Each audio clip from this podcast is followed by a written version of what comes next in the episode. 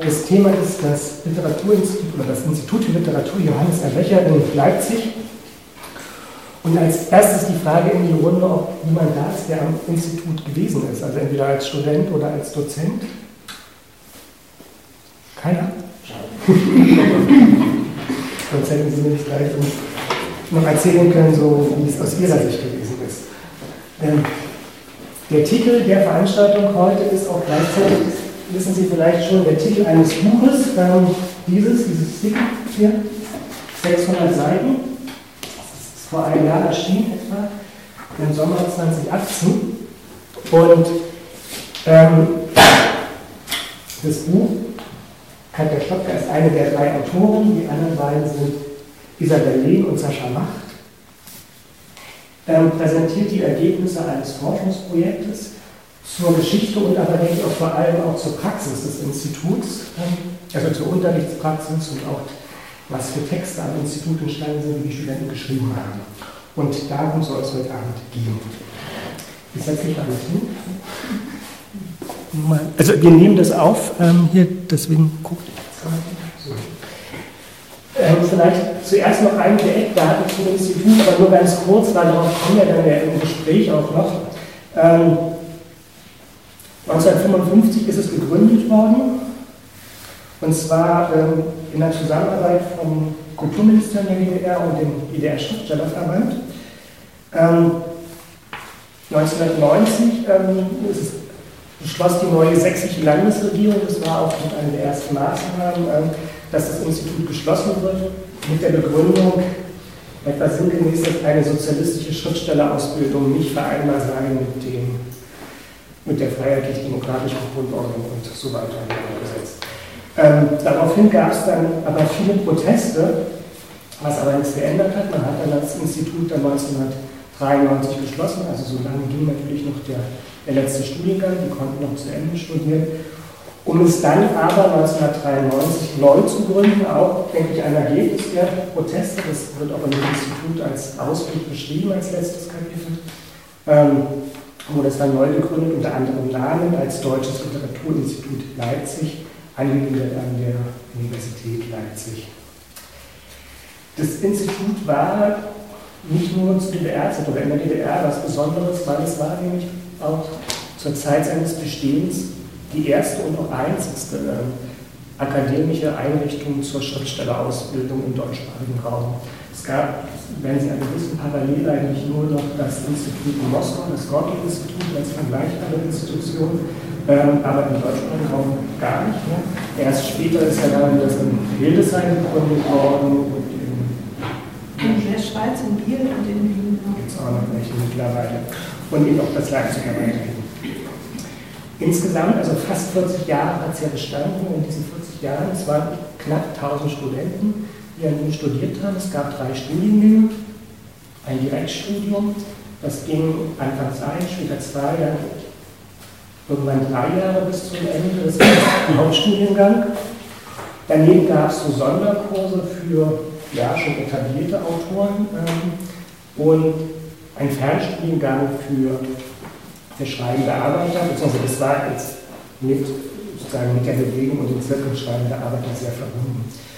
Wobei es da aber auch viele Überschneidungen gab, also viele, die erst, oder einige, die erst ähm, zum Fernstudium studiert haben, sind dann später ein Direktstudium gegangen und dann auch später mal bei Sonderkursen irgendwann sind dann auch nochmal teilgenommen. Also es gibt Leute, die da mehrfach fahren und es gibt auch Leute, wie zum Beispiel der, der Direktor Max Walter Schulz, der sowohl Student war, dann Dozent und zum Schluss eben auch ähm, Direktor am Institut. Also das von der Gründung bis, oder fast von der Gründung bis eben Zeit geprägt hat. Im Klappentext des Buches ähm, heißt es, ähm, ich zitiere mal, also wird das Institut als eine Schlüsselinstitution der DDR-Literaturhistorie beschrieben. Ähm, und in der Tat, wenn man sich mal so die Liste der Absolventen anschaut, liest sich das wie, ein Lexikon eigentlich der DDR-Literatur. Es fehlt im Grunde genommen eigentlich nur die Gründergeneration oder die erste Generation, also auch der Leute, die aus dem Exil kamen, und dann aus den 80er Jahren diese inoffizielle Literaturszene, weil die einfach mit diesem ganzen offiziellen Literaturbetrieb auch selber ja nichts mehr zu tun haben wollten. Zum Teil. Zum Teil. Aber es gab zumindest ja auch Verbindungen zu, ja. zu Studenten oder von Studenten in diese, diese Szene.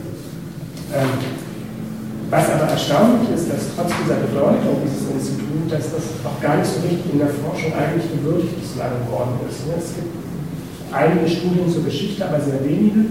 Ähm, die konzentrieren sich eher so auf die politische Konfliktgeschichte auch.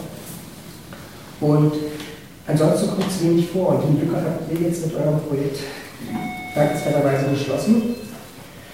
Ähm, mal noch ein Zitat zur Anleitung. Günter Giesler der war einst Dozent an dem Institut auch, schrieb 1993 zu dessen Schließung, was war das Johannes Erbecker Institut? Ausbildungsstätte für die den Sozialismus preisenden Rufschreiber oder Oase, einer Geist oder Oase geistiger Freiheit? Das ist jedenfalls die Frage, um die die Diskussion seit der Abwicklung kreist. Und er fügte hinzu, in zehn Jahren wird das Urteil sicherer und genauer sein. Es hat länger gedauert. Also ich würde schon sagen, das eigentlich zu eurem Projekt. Das Projekt fand an der, Nachfolgeeinrichtung statt, ähm, also eine Nachfolger, wir es mal so, ähm, von 2013 bis 2017. Und im Grunde habt ihr erstmals eigentlich ähm, die Geschichte auch wirklich einer sehr breiten Materialbasis ausgewertet, auch auswerten können, weil wir die Institutsakten zur Verfügung hatten und weitere Archive waren. Dazu kommen wir aber auch nochmal zur Materialgrundlage, weil das wirklich beeindruckend ist. So, man sieht, finde ich, auch ein bisschen an dem Umfang des Buches. Ich zeige das nochmal, wer es noch nicht in der Hand hatte. Ähm, es gibt auch noch eine zweite Publikation oder größere Publikation. Es gibt natürlich auch mehrere Aufsätze von euch dazu, aber noch eine zweite größere Präsentation der Ergebnisse. Und es war ein Themenheft ähm, der Zeitschrift der Germanistik von 2013, äh, 2016, das liegt hier vorne, wer Kamera anschauen möchte. Ähm, ja. Was ich wirklich auch sehr, also neben diesen vielen Details, die ihr da präsentiert und erzählt, auch wirklich sehr spannend finde an der ganzen Sache, und auch wirklich sehr produktiv und, und auch immer ja, auf Wegweisend eigentlich für die Forschung zu der Literatur ist, wir wissen ja jetzt, also momentan mittlerweile sehr viel irgendwie, also wenn es um die Gebärdliteratur geht, um Zensur und um die Folgen von politischen Eingriffen und diesen ganzen Geschichten, das stand ja seit, ja, seit 1990 mehr oder weniger im Zentrum. Ähm, aber wir wissen im Grunde eigentlich wenig so, wie in Institutionen wie dieses Institut oder auch der Schriftstellerverband, ähm, wie die im Alltag funktioniert haben, so, sowohl in ihrer eigenen als sozusagen Einrichtung von Künstlern ähm, und aber dann ein Spannungsverhältnis natürlich auch eben gegenüber der Politik und den, den politischen Vereinnahmen und so. Ähm, und das wird, finde ich, hier in dem Buch jetzt sehr deutlich eigentlich, wie so eine Institution auch natürlich eine politische Konfliktgeschichte hat und auch in einem politischen Rahmen ähm, sich behaupten musste. So, und der natürlich auch ein besonderer als ein anderer. Aber dass es eben auch eine Eigenlogik einer solchen Institution gibt ähm, und dass viele Konflikte und auch Entwicklungen eigentlich von dort her zu erklären sind. So, und dass, es, dass man da viel genauer hingucken muss so, und sich das anschauen. Ähm, aber ich glaube, dazu wirst du ja auch einiges erzählen. Also jetzt schon oftmals hier und andere Leute, die Referentin heute, Dr. Katja Stopke, hat das Projekt geleitet. Ähm, das hieß, ich sage mal den offiziellen Titel, das Institut für Literatur Johannes Erbecher 1955 bis 1993, literarische Schreibprozesse im Spannungsfeld von kulturpolitischer Vereinnahmung, pädagogischem Experimentieren und poetischem Eigensinn. Angesiedelt war es, habe ich schon gesagt, am Deutschen Literaturinstitut in Leipzig. Katja Stopka ist Literaturwissenschaftlerin. Sie hat Neue Deutsche Literatur studiert, Geschichte, Romanistik sowie Bibliotheks- und Informationswissenschaften in Berlin und auch zeitweise in Paris. Ne? Und arbeitet, ähm, also hat vor dem Projekt und arbeitet jetzt auch nach dem Projekt wieder am Zentrum für zeithistorische Forschung in Potsdam. Mein Name, den ich nicht kenne, ist Thomas Möbius und wir haben uns das so vorgestellt, dass wir ähm, erstmal zu fünf Punkten was sagen wollten im Gespräch. Und zwar erst einmal kurz zu dem Projekt, wie es eigentlich dazu kam und was an Material ausgewertet worden ist. Dann zum Institut und zwar zur Gründung. Als drittes zu den Studenten. Viertens zur Unterrichtspraxis, also wie wurde unterrichtet, was, was passierte eigentlich an dem Institut. Und fünftens dann nochmal ein Beispiel, die politischen Rahmenbedingungen. Und zwar wurde 1981 ähm, hat sich das Institut ein neues Statut gegeben, was, glaube ich, gerade im Vergleich zum Gründungsstatut sehr interessant ist, ähm, weil man daran auch nochmal sehen kann, wie tatsächlich so diese politische Atmosphäre am Institut war und wie sich das verändert hat. Ähm, ja. Das, wir gucken mal, wie weit wir damit kommen. Ähm, und wenn Sie Fragen haben zu diesem Buch, dass sich zu Wort melden, immer sich über die Minute denken. Ansonsten sozusagen machen wir dann irgendwie danach eine Runde.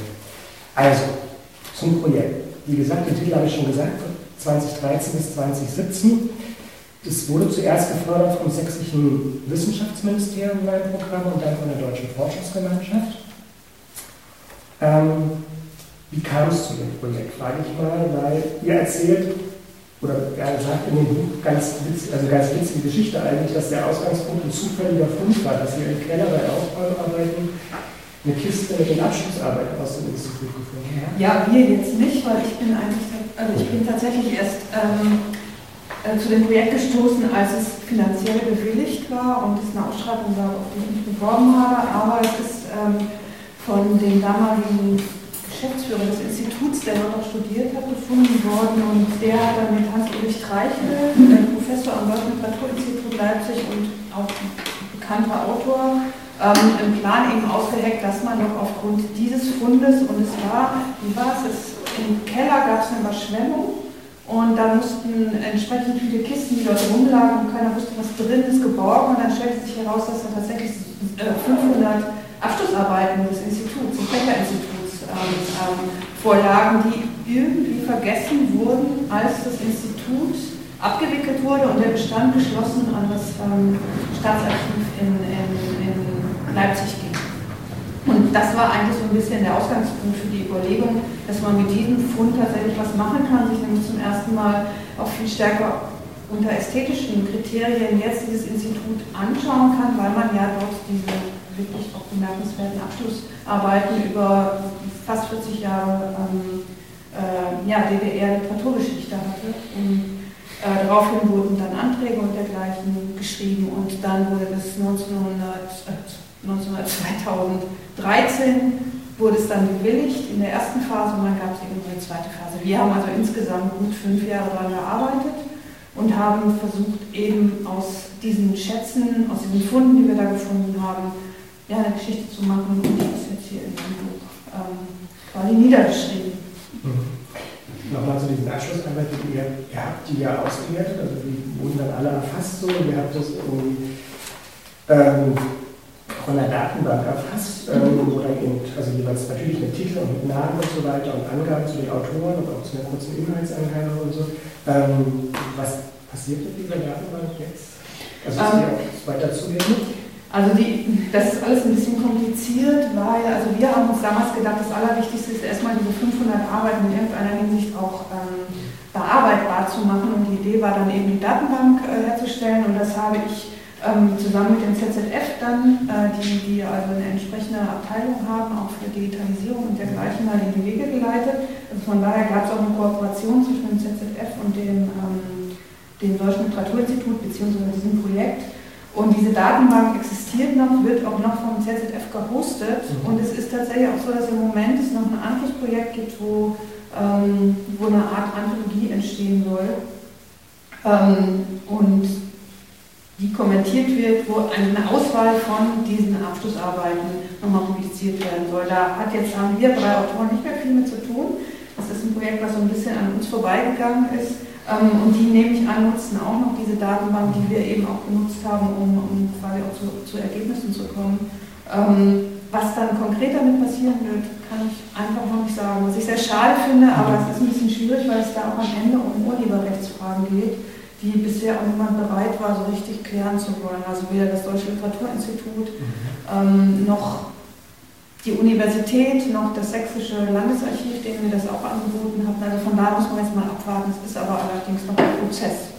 Und da es ja jetzt möglicherweise auch andere Anschlussprojekte ähm, gibt, in denen du jetzt mitarbeitest, wo es um die auch Auswertung oder die Darstellung von DDR-Schriftstellern gehen soll, könnte das ja möglicherweise eben da auch mit einfließen, was ich eine ganz gute Idee finde. Ja, also ich fände es auch nicht verloren geht. Ja. Ihr habt ja mal zumindest eine Arbeit oder Abschlussprojekt damit veröffentlicht, und zwar von Sarah Kirsch.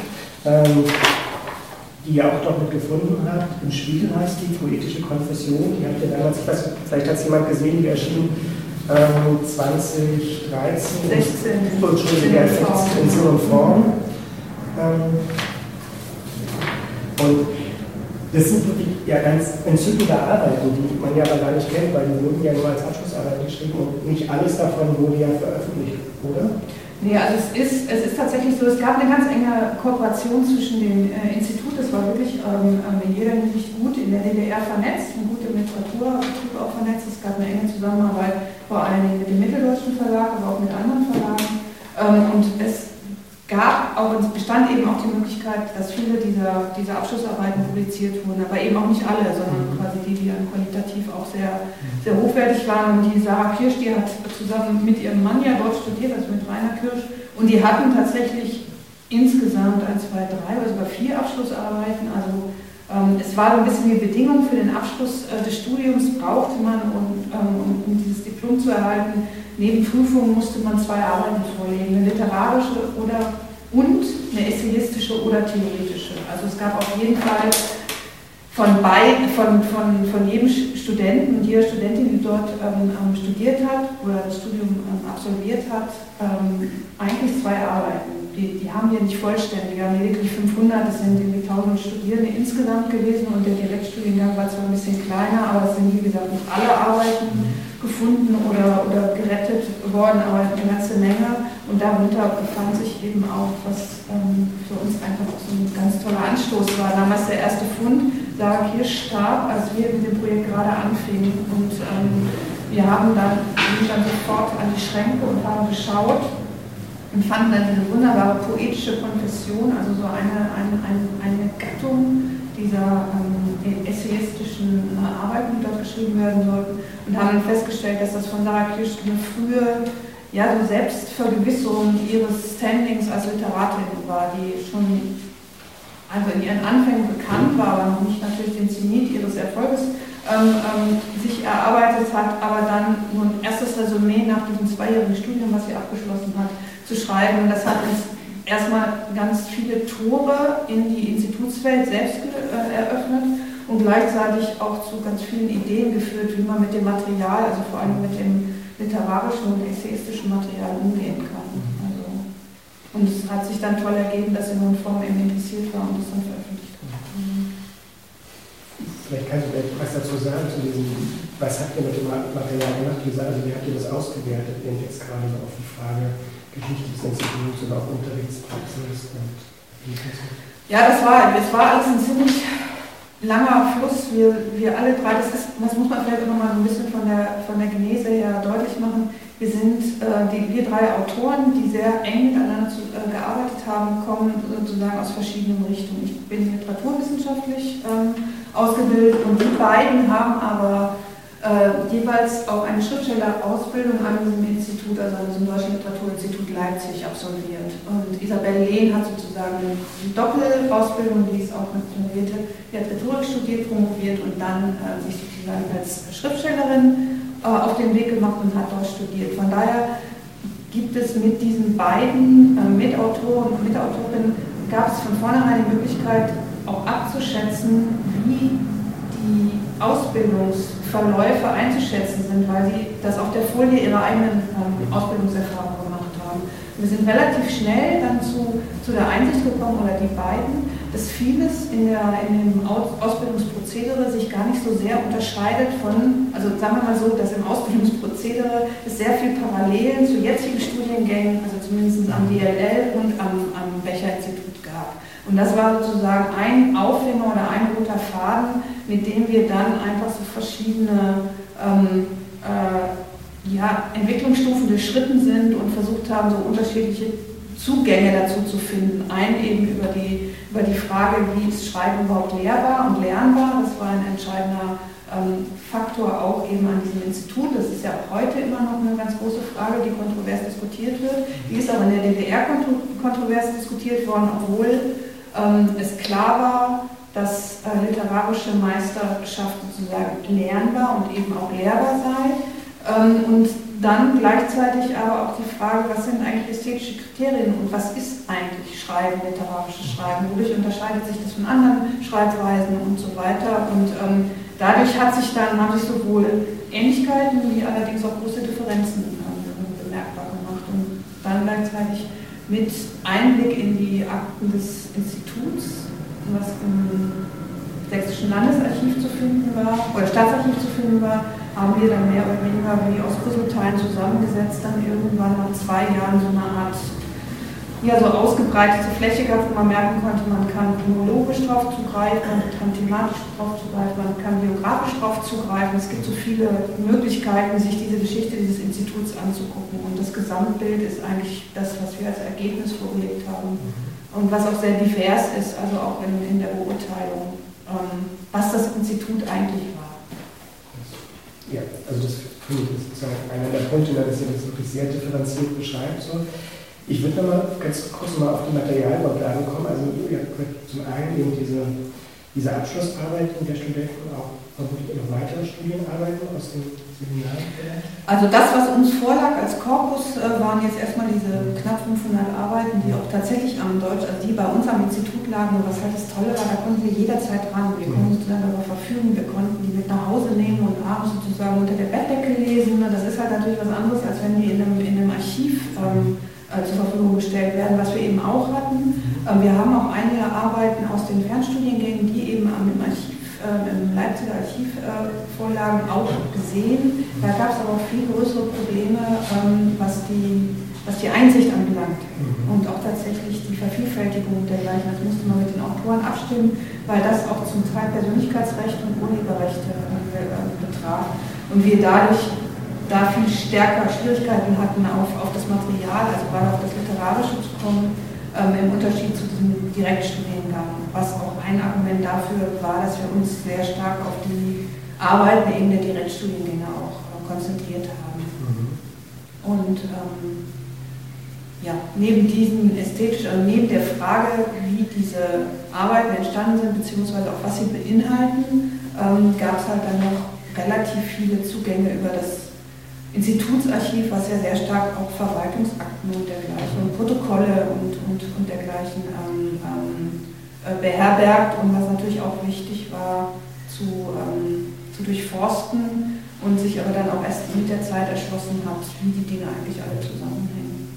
Und konnte ich dann auch mit vielen sprechen, die dann im Institut noch studiert haben oder auch Dozenten gewesen sind?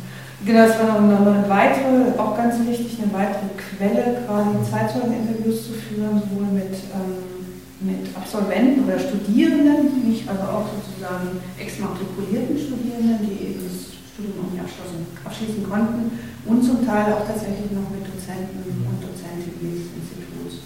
Ähm, und das war für uns auch, das war auch schon ziemlich schnell klar, dass wir ohne Zeitzeugen das Projekt überhaupt nicht ähm, ähm, meistern können, weil in diesen offiziellen Akten halt vieles auch einfach ungesagt bliebe, was wir aber an Fragen hatten. Ne? Also was die Atmosphäre anbelangte, was sozusagen auch die persönlichen äh, Motivationen und auch ähm, Intention der Studierenden waren, wie die, ähm, wie die, ähm, die Beziehungsverhältnisse sowohl unter, unter den Studierendengruppen wie auch zu den Dozenten sich über diese fast 40 Jahre hin auch entwickelt haben bzw. dargestellt haben. Und da haben wir dann wirklich versucht, aus, ähm, also von den Studierenden von den 60ern bis eigentlich in die späten 80er hinein Interviews zu führen.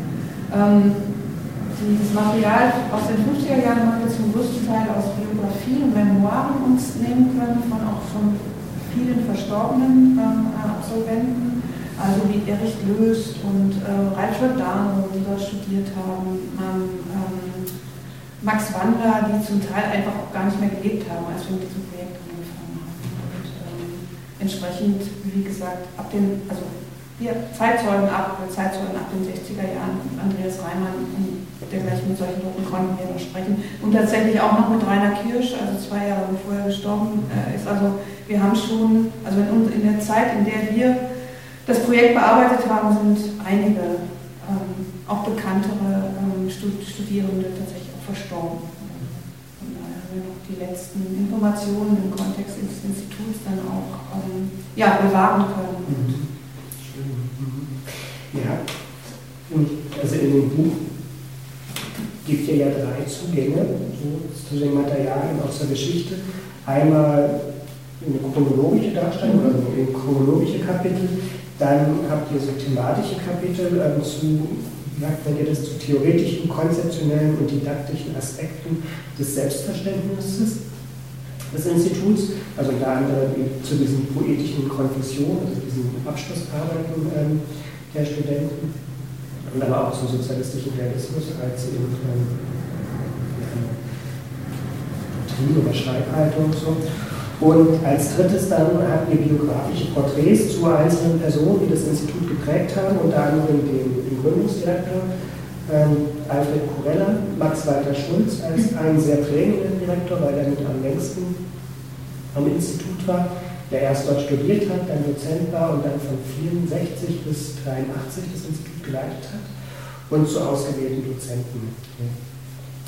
Und bei der Chronologie, das habt ihr ja entlang der quasi der einzelnen Dekaden mehr oder weniger äh, gegliedert, so, und zwar die 50er Jahre und hat das dann aber auch jeweils thematisch mit irgendwie eingefangen. Ihr sagt sozusagen die 50er Jahre mit der Gründung des Instituts und den ersten Jahrgängen, dann die Zitat wechselhaften 60er Jahre mit Bitterfelder Weg, Mauerbau, Tauwetter, Kahlschlagsplenum, Prager Frühling, also sozusagen permanentes Auf und Ab so.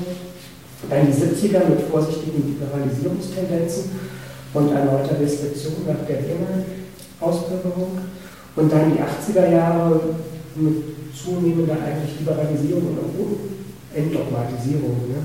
ähm, wo sich die Freiräume ausweiteten. So. Und als letztes Kapitel dann nochmal zur Abwechslung des Instituts.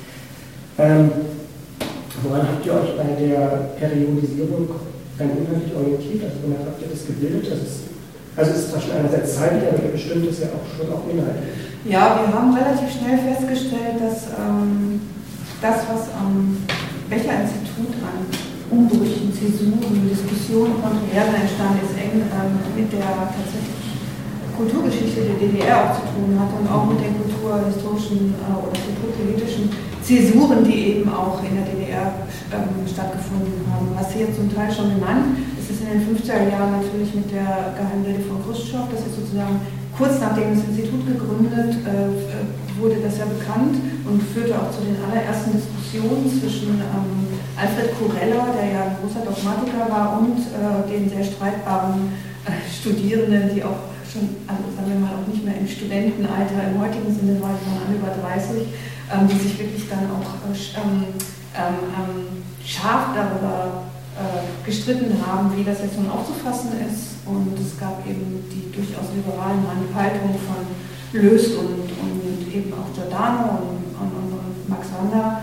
und Curella, der sozusagen sehr dogmatisch ähm, quasi die, die, die Verluste Stalins sozusagen oder die, die, diese Verlusterfahrung, die er dort, die dort dann in dem Falle ähm, gemacht wurde, dann sozusagen äh, politisch erklärt hat, dass sie sozusagen im großen Kontext sinnvoll ist und ähm, ja jetzt auch nicht zur Empörung und dergleichen führen darf. Das war sozusagen die erste Zäsur, die maßgeblich dieses ähm, Institut, glaube ich, auch geprägt hat, um mhm. auch deutlich zu machen, ähm, dass es eben nicht so einfach ist, ähm, Künstler und in dem Fall auch Literaten auf so einen staatlich vorgeschriebenen ähm, Weg zu bringen. Ich glaube, das ist sofort in, in, so zu Beginn im ersten Jahrgang, das war direkt der erste Jahrgang, sehr deutlich geworden, weshalb man dann kurz danach auch versucht hat, das äh, Studium irgendwie etwas stringenter zu gestalten und auch viel mehr, also viel stärker zu regulieren. Das war im ersten Jahr relativ freiheitlich auch organisiert.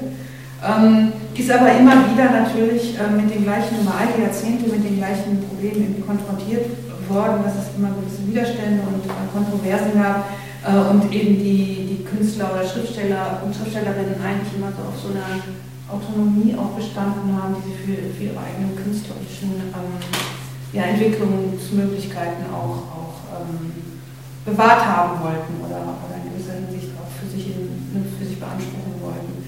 Von daher ist sozusagen die erste Zensur war, war in der Mitte der 50er Jahre dann Gustav und dann haben wir uns ein bisschen auch weiter uns daran orientiert. Die nächste ist tatsächlich dann auch ähm, der, der Mauerbau gewesen und dann geht es halt weiter. Dann ist es ja kulturpolitisch auch in den 60er Jahren sehr, sehr stürmisch. Also dann erstmal mit dem 11. Plenum, dann mit 68 und äh, in den 70er Jahren mit, dem, ähm, mit, mit der neuen Regierung unter Honecker und dann 76 die Ausbürgerinnen und dann 89. Also das sind so im groben bisschen so die Zeitläufe, an denen wir uns orientiert haben, die natürlich dann auch so ein bisschen der Chronologie der, der Dekaden entsprach.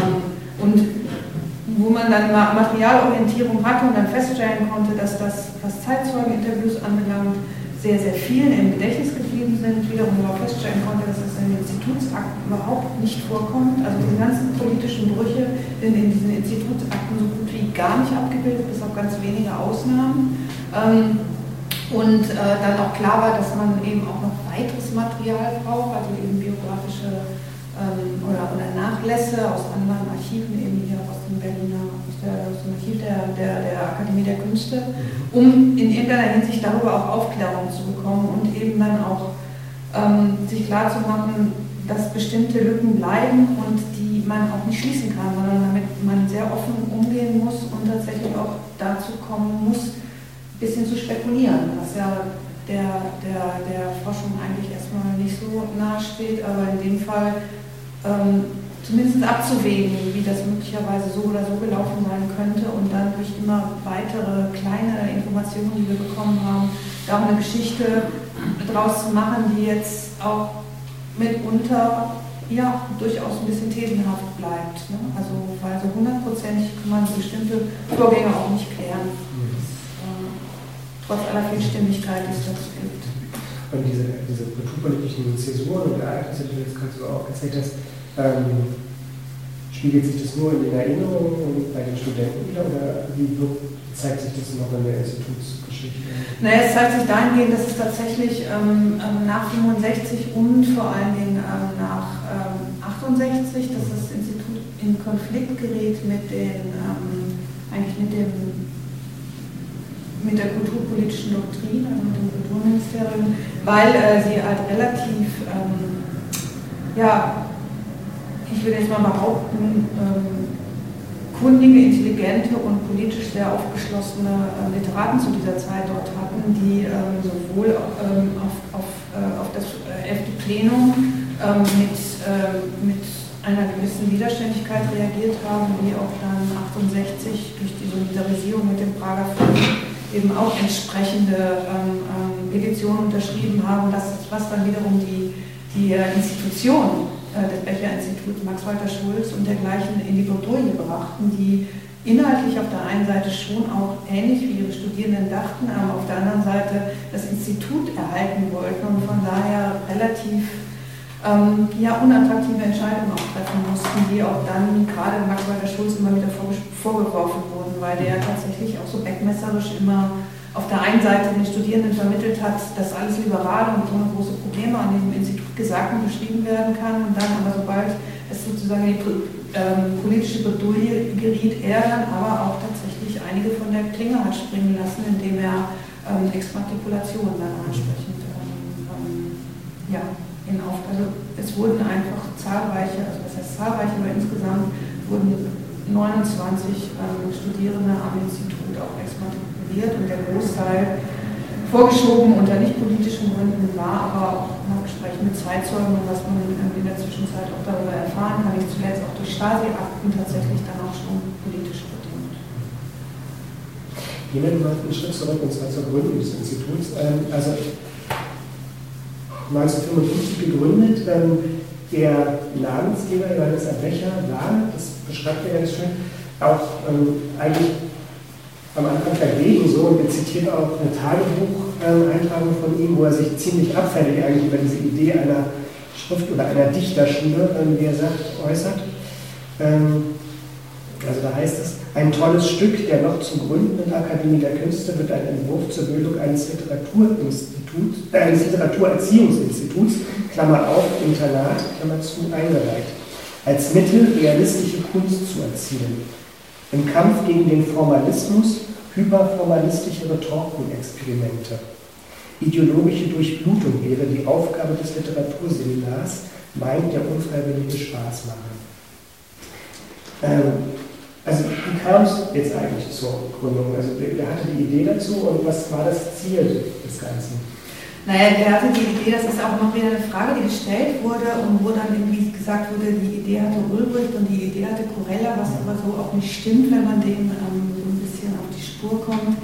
Wir haben uns jetzt nicht so sehr mit der Gründungsgeschichte befasst, weil es schon in, in, im angloamerikanischen Raum ein, oder im englischsprachigen Raum einen Forscher dazu gibt, der sich da in, in zwei, drei Aufsätzen mit befasst hat. Es ist auf jeden Fall so, dass das immer schon kursierte. Also mit Gründung der DDR kursierte eben auch die Frage, die ich ja, also die ja auch berechtigt ist, ähm, inwieweit es nicht eine, eine, Hochschule eben auch für Schriftsteller geben kann, wie es ja Kunsthochschulen für Künstler und dergleichen gibt, und die natürlich in der DDR, wo ja auch die Kultur einen ganz besonderen Stellenwert auch vor allem zu äh, ihrer Gründungszeit hatte, die Frage, inwieweit Schriftsteller so sozialistische Schriftsteller nicht auch ähm, im Auftrag des Sozialismus ähm, sozusagen so Sozialismus vermitteln sollen, also quasi auch einen Auftrag der politischen Bildung hatten.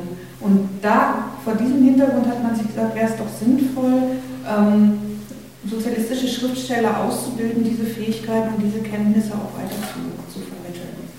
Ähm, und das war, die, das war so ein bisschen die Gründungsidee, die immer waberte wo es unterschiedliche, wo unterschiedliche Personen schon, glaube ich, ab 49 immer wieder genannt wurden.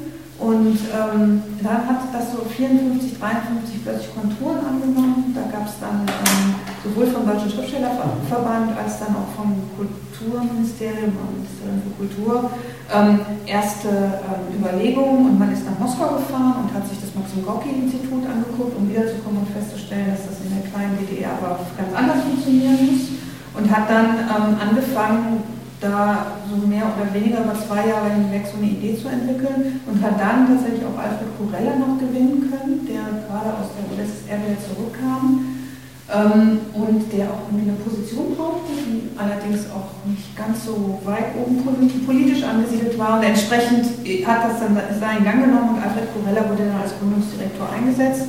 Und das Institut wurde mit einem ja, mittelgroßen Aufwand dann auch ähm, also befeiert, oder die Gründung, äh, die, die Gründung wurde befeiert. Allerdings war, hat sich Becher vertreten lassen durch seinen Stellvertreter als Kulturminister äh, und ähm, von, von Alexander Abusch, also selber nicht aufgetaucht.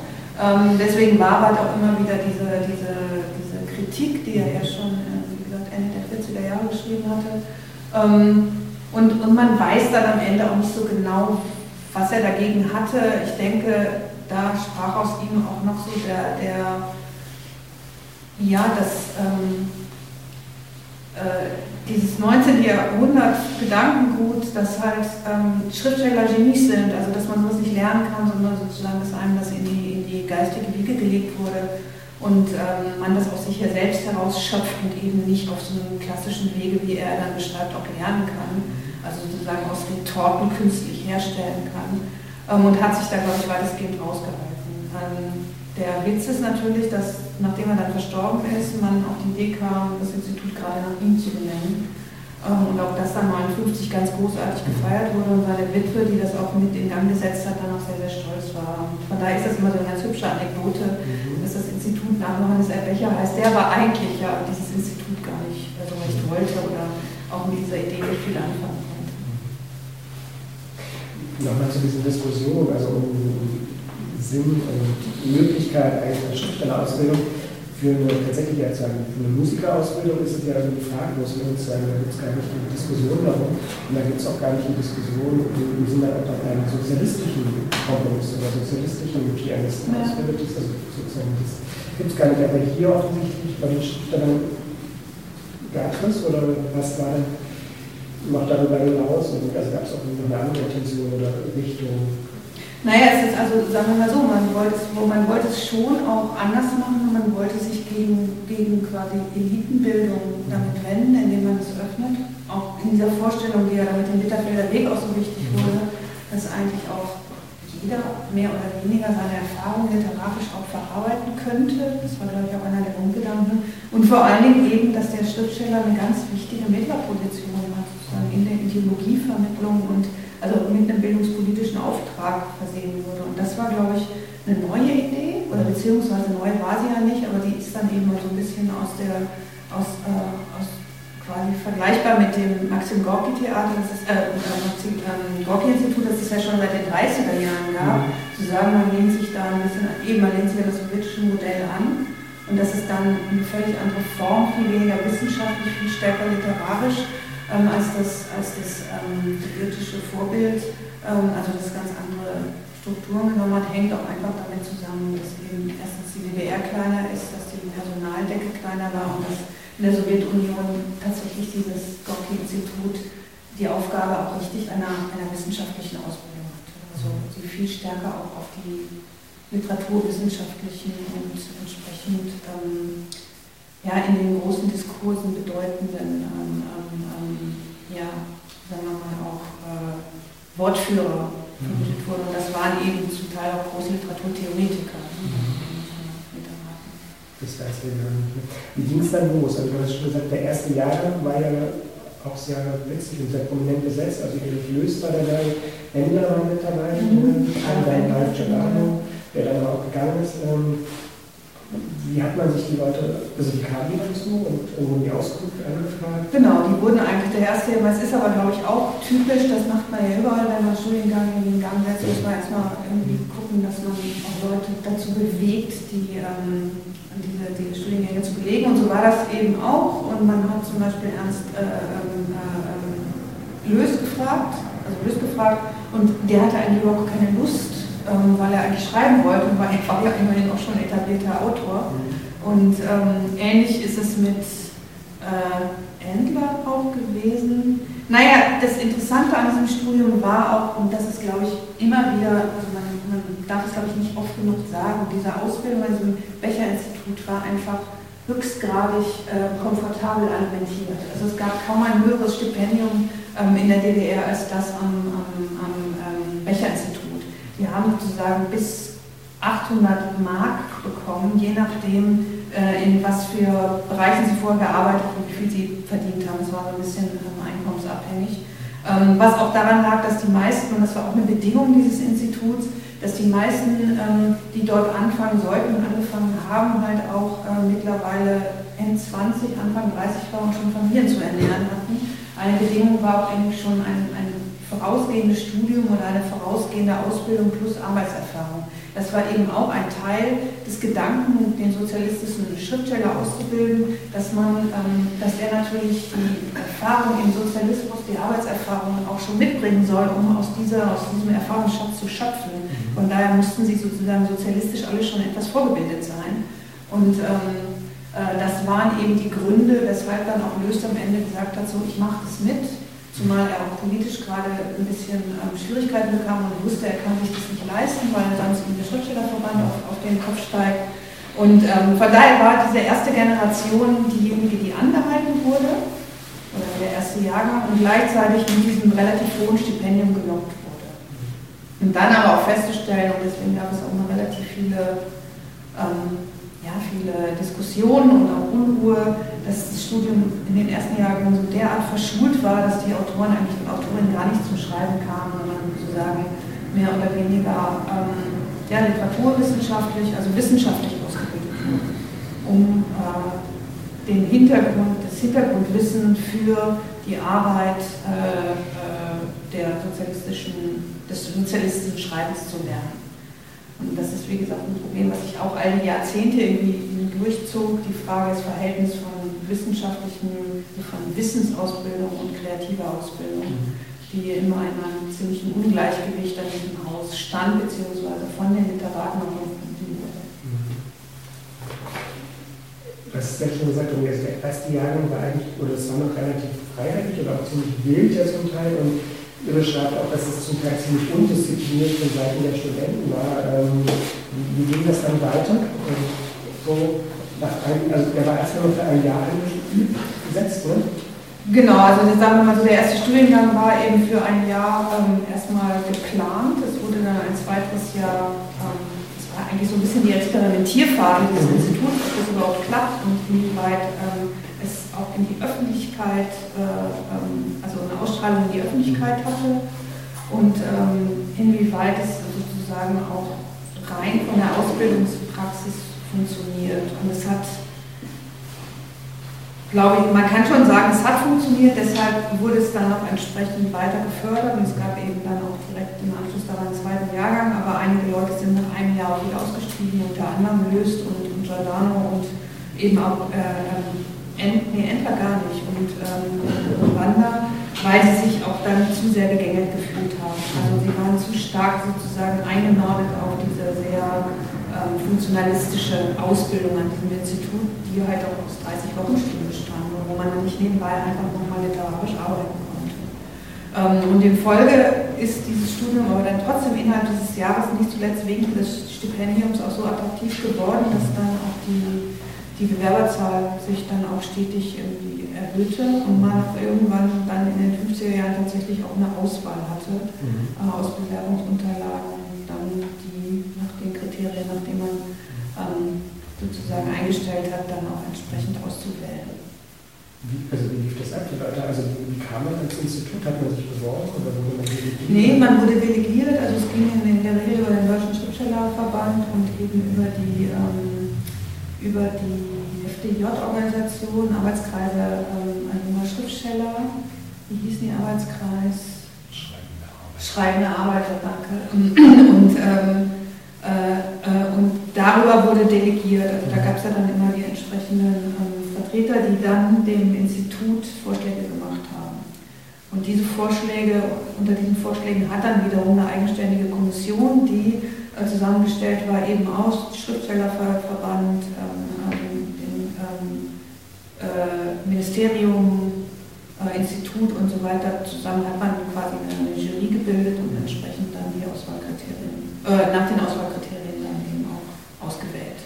Die natürlich so uneindeutig sind, wie sie in allen künstlerischen Bereichen uneindeutig sind und natürlich auch sehr stark nach den ähm, Vorlieben der einzelnen ähm, Mitglieder der Kommission ja, eingestellt wurden, diskutiert wurden und so weiter und so fort. Und habt ihr dazu den gefunden, also was die Kriterien waren, wie das Institut ausgewählt wurde? Oder lässt sich da irgendwie anhand der Studenten was ablesen?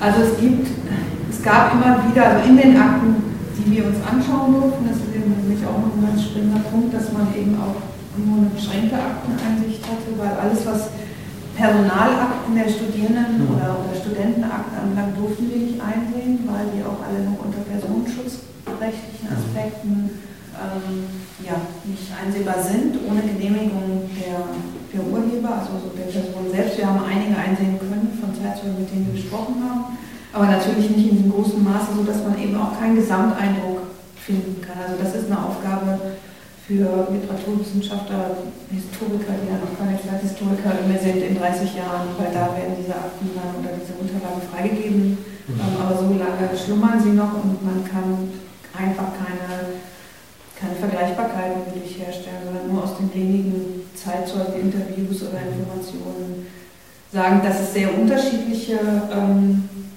vor, also ganz unterschiedliche ähm, Einstellungs- äh, gab. Also die Kirsch, die mussten sich nicht vorstellen, die wurden empfohlen, ich glaube auch sogar von Gerhard Wolf, und ähm, mussten ihren Lebenslauf einreichen und dann waren sie auch schon, waren die auch schon ähm, angenommen, immatrikuliert. Es gab allerdings auch vor allem in den späteren Jahren oder ab den 60ern auch wichtige ähm, Bewerbungsprozesse, wo man, nachdem man die Unterlagen eingereicht hat, ein persönliches Gespräch, führen musste, beziehungsweise tatsächlich auch noch Aufgaben vor Ort erledigen musste, also Schreibaufgaben und danach wurde dann entsprechend ausgewählt. Also es war nie eindeutig und es war auch nie richtig transparent, wie diese, wie diese Verfahren tatsächlich abgelaufen sind. Und dieses ja sehr, sehr also Intransparente hat wohl auch am Ende dazu geführt, dass es auch nie so einen strukturierten Weg gegeben hat. Mhm. Dadurch, dass man, wie gesagt, über viele Empfehlungen dann auch dort ans Institut gekommen ist, wo es dann diese ganz normalen Bewerbungsabläufe gar nicht geben musste. Wie war eigentlich so das Verhältnis von Frauen und Männern im Institut?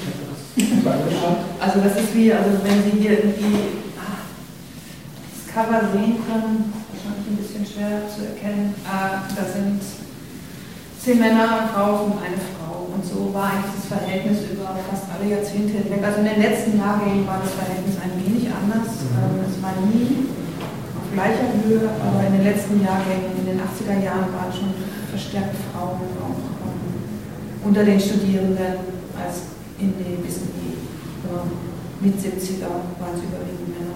Also sehr starke Männer gemischt.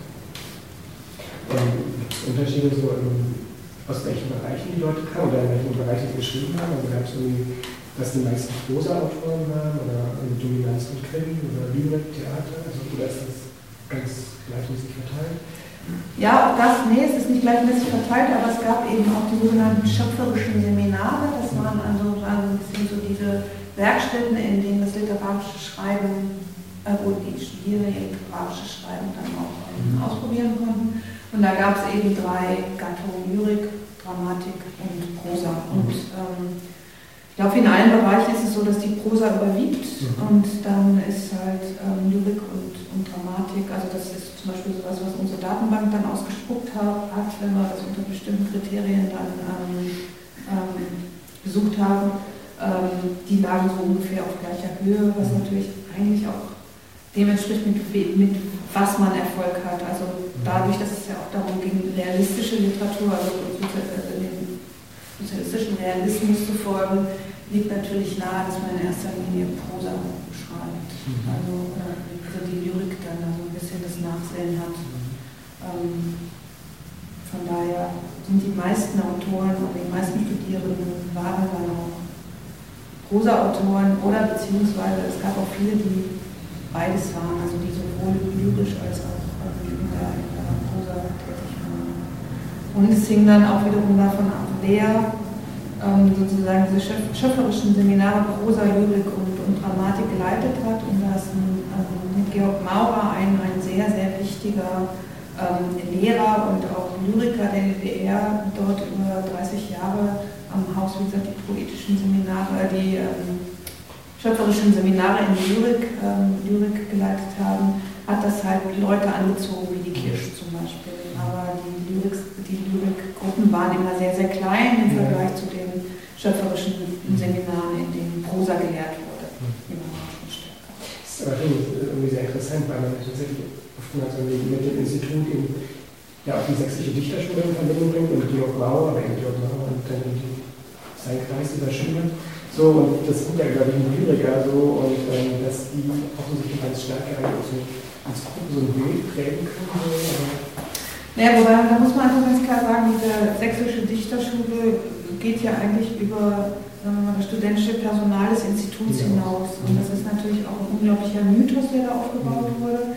Und man kann sagen, am Institut haben vier, vier, immerhin vier mhm dieser, dieser ähm, bekannteren Dichter und Dichterinnen studiert.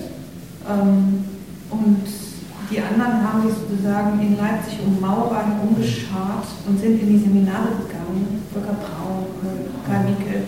Nicht zuletzt, weil, weil eben wie Maurer da war und weil es so ein Inner Circle war des Austausches, der dann auch in dieser Atmosphäre des so sehr kleinen und dichten natürlich ähm, am Institut stattfinden konnte, aber auch ganz viel bei Maurer zu Hause stattfinden Maurer war schon in gewisser Hinsicht so ein, so ein Held auch dieser Zeit. Ne? Und der, hat auch dieses Institut in den 60er Jahren quasi auch nach außen hin sehr prominent vertreten können, weil er ein großartiger Lehrer war. Ähm, weshalb seine Lyrik so derart ähm, befeiert wurde, ist mir, hat sich mir nicht so wirklich erschlossen, aber seine Essays und vor allen Dingen auch die, ähm, die ähm, also die Quellen oder das Material, was wir gefunden haben von seinem, von, von seinem Lehrangebot und seiner, seinen pädagogischen und didaktischen äh, Fähigkeiten, ist es schon sehr beeindruckend gewesen, wie der gearbeitet hat. Und hat eben auch entsprechend Spuren hinterlassen bei seinen Studierenden. Dazu kommen wir dann nochmal, finde ich, sozusagen, wie eigentlich so, was da in den Seminaren passiert wird. Ähm, äh, was mich noch interessieren würde, war das Institut dann auch so ein Ausgangspunkt für, für Gruppenbildung oder für Netzwerke oder Verbindungen, die dann auch nach dem Studium weitergewirkt haben? Also sowohl unter den, den, den, Autoren, aber vielleicht auch hin zu Verlagen oder? anderen Institutionen? Also es gab mit Sicherheit eine enge Verbindung immer wieder zum Mitteldeutschen Verlag. Das liegt natürlich auch an dieser regionalen ähm, Ausrichtung, ja Leipzig und Halle und das ist ja alles recht dicht beieinander und hat sich ja auch immer so ein bisschen in Abgrenzung zu dem großen Berlin verstanden. Also dass sich ja da auch so eine ganz eigenständige Literaturszene entwickelt hat. Also von daher gab es da schon auch durchaus eine enge Verbindung. So an Gruppenbildung oder Schulenbildung jetzt jenseits von der sächsischen Dichterschule würde ich sagen, gab es nicht so. Man kann noch feststellen, dass in den 80er Jahren, also in dieser späten Generation, dass es da eben diese Vernetzung gab zwischen der, also im weitesten Sinne dieser, dieser ähm, alternativen Literaturszene und mhm. viele, oder was heißt viele, aber einige der auch bekannteren Autoren und Autorinnen, die in den 80er Jahren noch studiert haben, es eben auch enge Verknüpfungen zu, diesem, zu dieser Szene gab. Aber dass man jetzt sagen würde, dass sich das so stringent durchgezogen hätte, beziehungsweise alle sich dann vernetzt haben untereinander, weil sie gemeinsam an diesem Institut studiert haben, das gab es so gut wie gar nicht. Also man muss auch sagen, bei gerade vielen der, der bekannteren Autoren hat dieses Institut im Grunde genommen dann auch keine große Rolle mehr gespielt. Sie waren zwei bis drei Jahre da und haben es dann auch mit Rainer Kirsch und mit einigen auch, mit denen wir gesprochen haben, haben dann auch so ein bisschen abgewiesen, dass sie überhaupt an diesem Institut gewesen sind, beziehungsweise haben das für ihre eigene Biografie auch so ein bisschen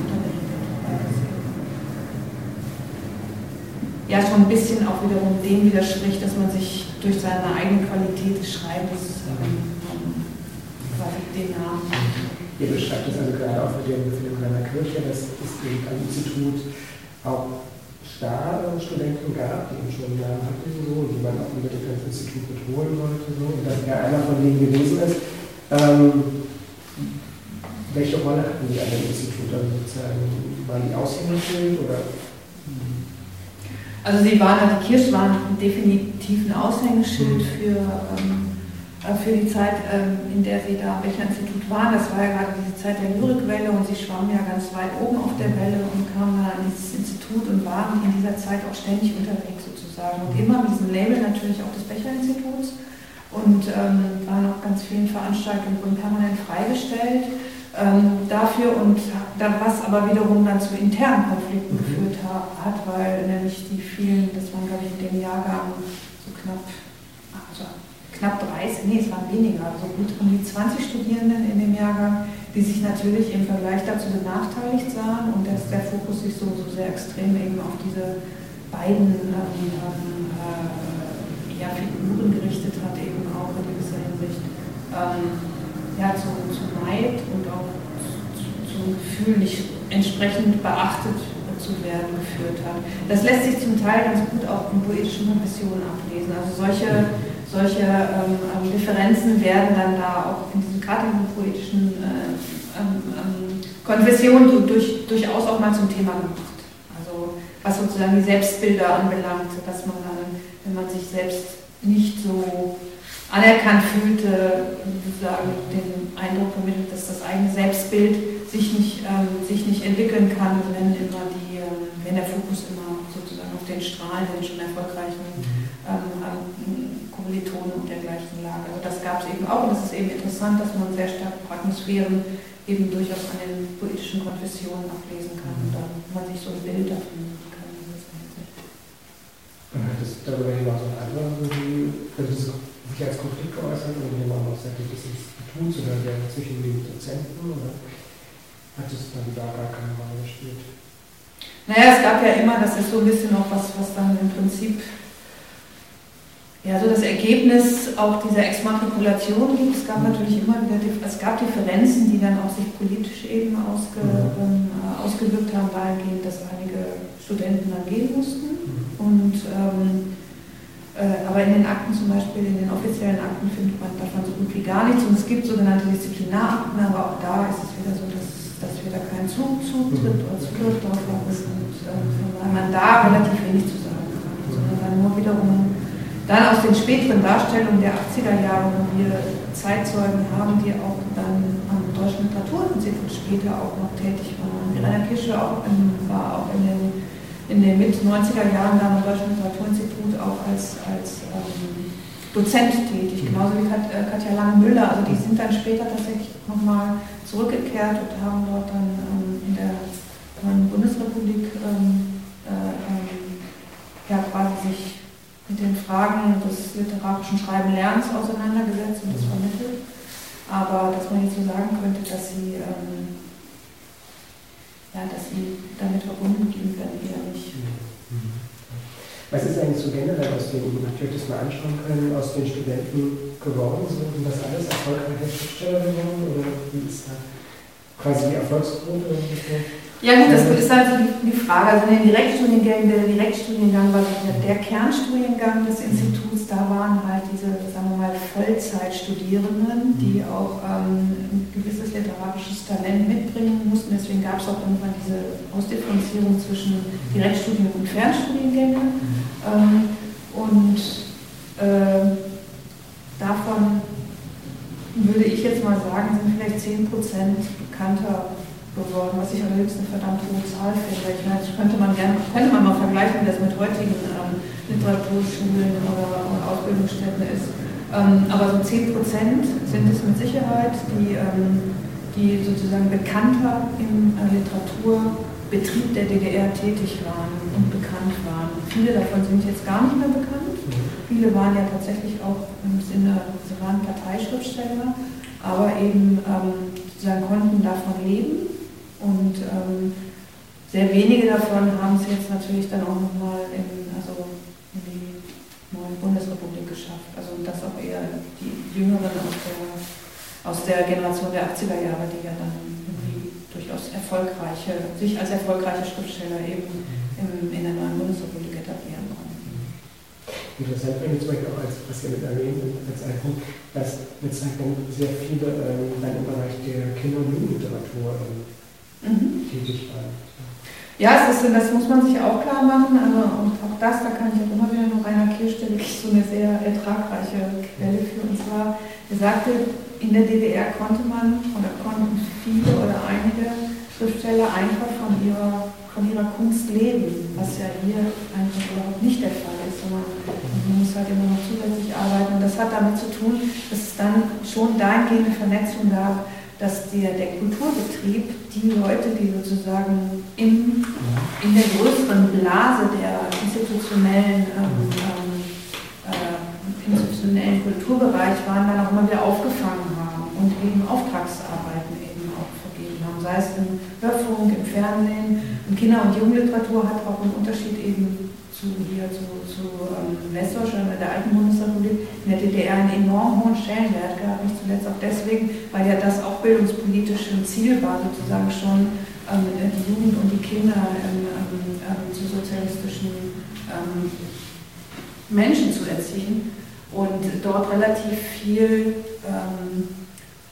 ja, auch Input gegeben war und äh, vor allen Dingen auch der Kinder- und Jugendbuch Literaturbereich in der DDR war sehr, sehr weit gefächert. Es gab große Verlage wie der Kinderbuchverlag, die ganz viel produziert haben. Mhm. Und es gab eben nicht dieses Stigma, was es auch hier ja nach wie vor oder jetzt auch wieder gibt, dass man entweder Kinderbuchautor ist mhm. oder man ist halt ein echter, ernster, mhm. erwachsener Schriftsteller. So haben sich ganz viele äh, der, der Autoren eben damit tatsächlich finanzieren können, um dann wiederum andere Dinge zu schreiben, die dann auch ähm, ja, einfach nicht so populär geworden sind ähm, und nicht in dieser Größenordnung verlegt wurden.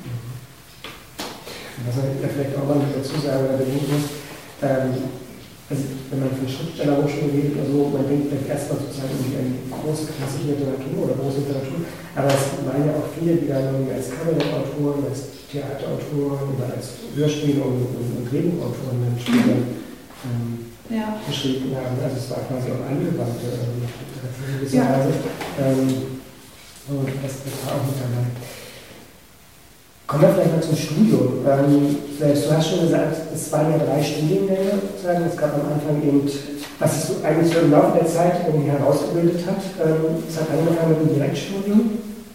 Dann hat man in den Mitte der 60er Jahre, 66, so quasi Weiterbildungskurse eigentlich ne, für schon etablierte Autoren eingeführt so, und dann ab 69 ähm, das Fernstudium.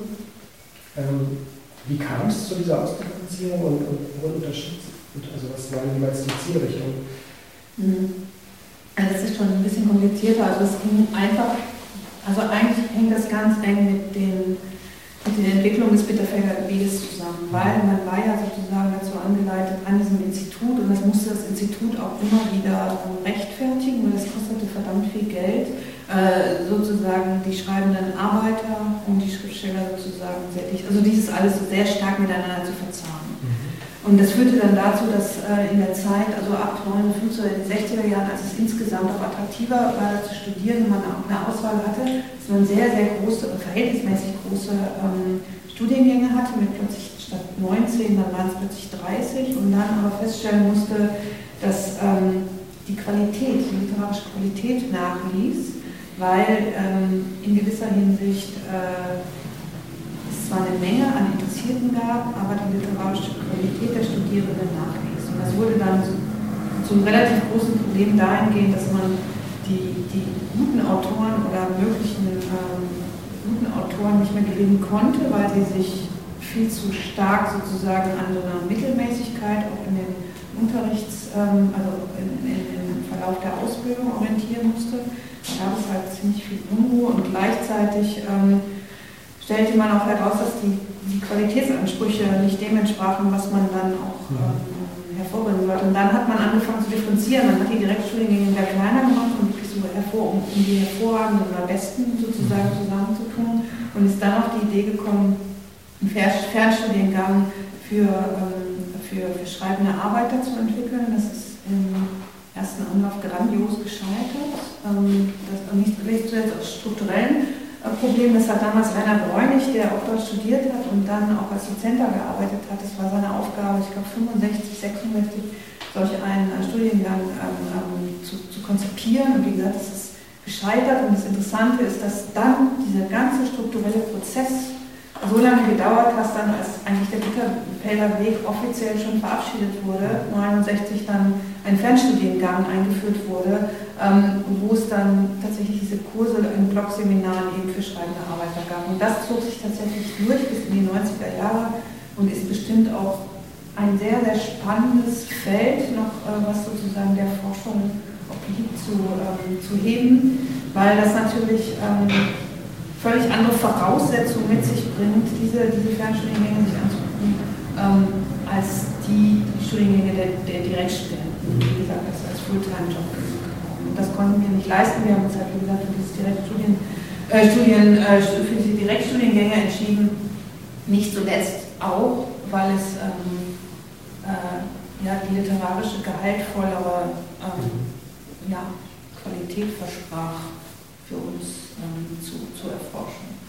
Und ähm, es hatte eine Menge damit zu tun, dass dieses Institut sich rechtfertigen musste für das Geld, was es, was es was kostete, auch genügend Angebote zu machen. Und diese Differenzierung war eigentlich ein Ergebnis, relativ viele Studierende ähm, ähm, sozusagen zu betreuen und auszubilden und gleichzeitig aber so sehr differenziert dann doch auch ähm, äh, ja, nach Qualität dann auch die Studiengänge zu unterscheiden. Und der für die, die, die Sonderlehrgänge für die etablierten Autoren war im Grunde genommen auch ein Aushängeschild, um renommierte Autoren in das Institut zu holen. Mhm. Ähm, und das waren auch hört sich immer so großartig an, Sonderlehrgang. Wir haben sich, glaube ich, auch irgendwie viermal im Jahr für sechs Wochen dort getroffen und sind in der Zeit auch alimentiert worden und haben irgendwelche Blogseminare gemacht. Aber, mhm. ähm, waren eigentlich so gar nicht so sehr präsent. Also präsent an dem Institut waren überwiegend die Studierenden aus diesen dreijährigen Direktstudiengängen. Mhm. Die anderen auch die Fernstudien, die, die, die Studierenden aus den Fernstudiengängen, die trafen auch, weil das immer Blogseminar orientiert war, trafen dann auch ähm, alle drei Monate für sechs Wochen oder für acht Wochen da vor Ort aufeinander und sind dann immer wieder raus und hatten auch nicht so ein enges Verhältnis natürlich zu den, zu den äh, Dozenten und, und äh, zum Lehrkörper. Und es war eben nicht so eine enge Verbundenheit, wie das durch diese ähm, ja, sehr, sehr große und starke Nähe zwischen Direktstudiengängern und, und auch den, den Professoren und Dozenten der für die Leute gewohnt hat? Gab es ein eigenes Wohnheim für die Studenten? Ja, kein Wohnheim, aber es wurden sozusagen ähm, ähm, Wohnungen zur Verfügung gestellt, meistens WGs, in denen dann in die, die Studierenden auch zusammen wohnen. Mhm. Und die wurden eben auch von, den, von den, äh, vom Institut bezahlt oder ähm, man lebte sowieso in, in, in Leipzig oder auch in Halle und hatte seine eigene Aber es gab natürlich auch quasi im privaten Bereich dann, also neben dem Institut in, in engen Kontakt. Ja. Ah, ja, das ist ja witzig. Mhm. In dem Direktstudium, also sozusagen, wir sprechen jetzt hauptsächlich über das Direktstudium. Ähm, was und wie wurde gelehrt? Also, du hattest schon gesagt, es gab eben diese grundsätzlich zwei sozusagen Seminarformen. Einmal dieses Schöpferrechtsseminar für Prosa, Lyrik und Dramatik und daneben theoretische Prosa. Ähm, also zu was gab es die Prosa und was, wie, wie, muss man sich das vorstellen, was passierte da jeweils? Also ähm, ich hatte das ja vorhin schon angedeutet, dass es halt die Studiengänge im Direktstudium waren sehr stark verschult zum einen mhm. und zum anderen waren die sehr stark auch sozusagen auf ähm, Wissensvermittlung ausgerichtet. Mhm. Und das liegt schon ein wenig daran, dass ähm, also es ist auch so ein bisschen dieser Egide Covella zu verdanken, ähm, dass man ja, in den 50er Jahren auch wusste, die, Studierenden, die da hinkommen, haben einfach keine maßgebliche Bildung erhalten. Die sind sozusagen in NS groß geworden und ähm, sind sozusagen ähm, bildungsmäßig entweder indoktriniert gewesen oder verhungert und von daher wollte man ein groß, möglichst breites Wissensspektrum natürlich ähm, ähm, im Sinne auch des Sozialismus vermitteln und deswegen spielten halt diese, diese ganzen Wissensfächer und wissenschaftlichen Fächer eine so große Rolle, was sich auch nie abgelöst hat und dass die mhm. schöpferischen Seminare immer wieder auch ein wenig in den Hintergrund gerieten dadurch. Also das Verhältnis von schöpferischen Seminaren, also in denen sozusagen die ähm, Studierenden ihre eigenen Arbeiten vorstellen, besprechen konnten, waren, glaube ich, ich würde mal sagen, ein Fünftel zu vier Fünftel. Also es war verhältnismäßig gering. Und sie hatten dann, das ist natürlich ein entscheidender Punkt, es gab vorlesungsfreie Zeiten, in denen sie dann Zeit hatten, um zu arbeiten, aber an ihren eigenen Texten zu arbeiten, die dann wiederum vorgestellt wurden. Und es gab immer wieder größere Zusammentreffen, wo dann die literarischen Arbeiten auch eines ganzen Jahrgangs vorgestellt wurden, wo dann auch wiederum ähm, Vertreter der Ministerien und des Schriftstellerverbandes eben auch dabei waren. Ähm, aber diese Verschulung ähm, dieses, dieses Studiums und dann, man hatte, also neben Marxismus, Leninismus natürlich hatte man ähm, ähm Literaturgeschichte, ähm, also Literaturgeschichte, deutsche Literatur, sowjetische Literatur, man hatte auch Soziologie und Psychologie, mhm. sogar in den 70er Jahren äh, Psychologie als Fächer, man hatte ähm, Sprachunterricht, Russisch war, war zu, zu lernen, und wie gesagt, deutsche und Weltliteratur, mhm. dann sowjetische Literatur und dann jeweils immer nochmal zu Lyrik, zu Drama und so weiter. Also sozusagen ein ganz breites Spektrum, mhm. sowohl literaturgeschichtlicher, aber auch eben sozialwissenschaftlicher Fächer, die sich dort versammelt haben. Mhm. Und quasi auf dem, also Teil des Curriculums einfach waren. Also Ihr habt unter anderem auch beschrieben, dass ihr von einem Seminar, also von dem Seminar von Herzelde, ähm, Seminarprotokolle habt. So, ähm, wie darf man sich, also wie viele dieser schöpferischen Seminare dann ab? Steht man zusammen, stellt die Texte vor, diskutiert ihr das oder gab ihr Dozent-Texte rein, die diskutiert wurden? Das hing, glaube ich, ab von jedem, also es hing sozusagen von der Persönlichkeit der Dozenten ab. Mhm. Ähm, dieser Fund der Protokolle von, von Milan Herzfelde war ein totaler Glücksfall. Also ähm, der war allerdings auch mehr oder weniger der einzige. Es gab von Georg Mauer jetzt noch Unterlagen und ein paar wenige von Max Walter Schluss, die aber auch leider echt einfach nicht zu lesen sind, also die so unleserliche Handschriften haben. Und Wieland Herzfeller hat die Seminare, sein erstes Prosa-Seminar, da war das auch noch nicht so ausdifferenziert in schöpferische Seminare. Mhm. Ähm, nicht schöpferische, es war ein Prosa-Seminar, was er eigentlich sehr theoretisch angelegt hatte was sich dann aber im Laufe der Zeit sehr stark verändert hat, weil ähm, die Studierenden andere Vorstellungen davon hatten und er sich sehr stark darauf, äh, darauf eingelassen hat, sodass dann sozusagen im Zuge der Lektüren, die dort eigentlich gelesen werden sollte, sich das verändert hat, dass man nicht mehr ähm, Lektüren oder Theorie anderer, ähm, anderer Autoren las, sondern man las die Texte der Kommilitonen und besprach sie sehr offen. Und diese Protokolle, ähm, die Verlaufsprotokolle, die die Diskussion und die Auseinandersetzung ähm, dieser, dieser jeweils zweistündigen Sitzung ähm, protokollieren. Und das ist halt das ist ein unglaublicher Fund, an dem man ganz viel, zumindest für die 50er Jahre ablesen konnte, wie eigentlich auch ähm, ja, die Diskussionsgrundlagen waren, was gelesen wurde. Es wurde Hemingway gelesen, es wurde sozusagen, es, entsprach eben nicht immer diesen doktrinären Vorstellungen, die man gerne hatte, sondern es war sehr weit gefächert, es war eine sehr breite und offene Diskussion. Man hat ähm, darüber ähm, diskutiert und gestritten, warum bestimmte Literatur eben nicht ähm, mhm. zu lesen sei und äh, dass man sich doch auch über, über die Literatur dieses Formalismus oder ähm, ähm, also des Formalismus bezichtigt wurden, dass man sich doch ein Bild davon machen müsste, um um auch zu erkennen, was Formalismen und dergleichen sind. Ähm, also das waren ganz offene Diskussionen und die haben sich, glaube ich, im Laufe der Jahrzehnte auch immer wieder fortgesetzt, weil sie nur bedingt kontrolliert wurden. Sie wurden zwar kontrolliert, aber nur bedingt und es ist relativ wenig eben auch schon früh nach außen gedrungen. Und das, dieses Bild von dieser Käseglocke, was du vorhin auch schon angesprochen hattest, oder was wir auch immer oder was auch als Insel der Seligen besprochen wurde, das gab es. Es gab so diesen geschützten Raum dieses Instituts und ich glaube auch über, alle, über all diese Jahrzehnte hinweg, aber auch eben nur zum Teil. Es wurde dann schon auch permeabel. Je nachdem, wie kritisch sozusagen die politischen Lagen waren, mhm. war, konnte man sich auch nicht wirklich darauf verlassen, dass das so eine interne, ähm, ähm, ja, so ein hermetischer Raum war, in dem nichts nach außen drang, sondern ähm, da mussten dann eben auch Opfer, Bauernopfer gebracht werden. Das, die wurden ja dann wie gesagt, in den entscheidenden kritischen Phasen. Mein Eindruck war, dass die Dozenten einen relativ großen Spielraum hatten, was sie machen können, also sowohl in der Auswahl als auch wie sie vorgehen. Und dass es auch eigentlich ein großes Experimentieren war, also dass man gar nicht so richtig wusste am Anfang, eigentlich bis zum Ende hin immer wieder neu überlegt hat und experimentiert hat, wie, wie, also wie lernt man schreiben? So, ne? genau. Was bildet man aus? Genau. Weil diese Frage, ähm, kann man schreiben lernen, ähm, eine war, die sich auch wirklich durchzog. Also die immer wieder, es wurde immer wieder von irgendwie Kritikern des Instituts immer wieder diese Frage in den Raum geworfen, ob man dafür tatsächlich Geld ausgeben sollte und, und dergleichen. Ähm, und ich glaube, das ist auch eine Frage, die sich ähm, vielleicht die Dozenten nicht so sehr, weil sie einfach auch schon sehr etabliert waren. Ich glaube, Max Walter Schulz hat sich diese Fragen in der Zeit, als er dort gelehrt hat, nicht gestellt. Aber viele Studierende haben die sich, glaube ich, äh, nicht glaube, sondern haben sich die immer wieder äh, gestellt und die sind eben auch in diesen poetischen Konfessionen ablesbar.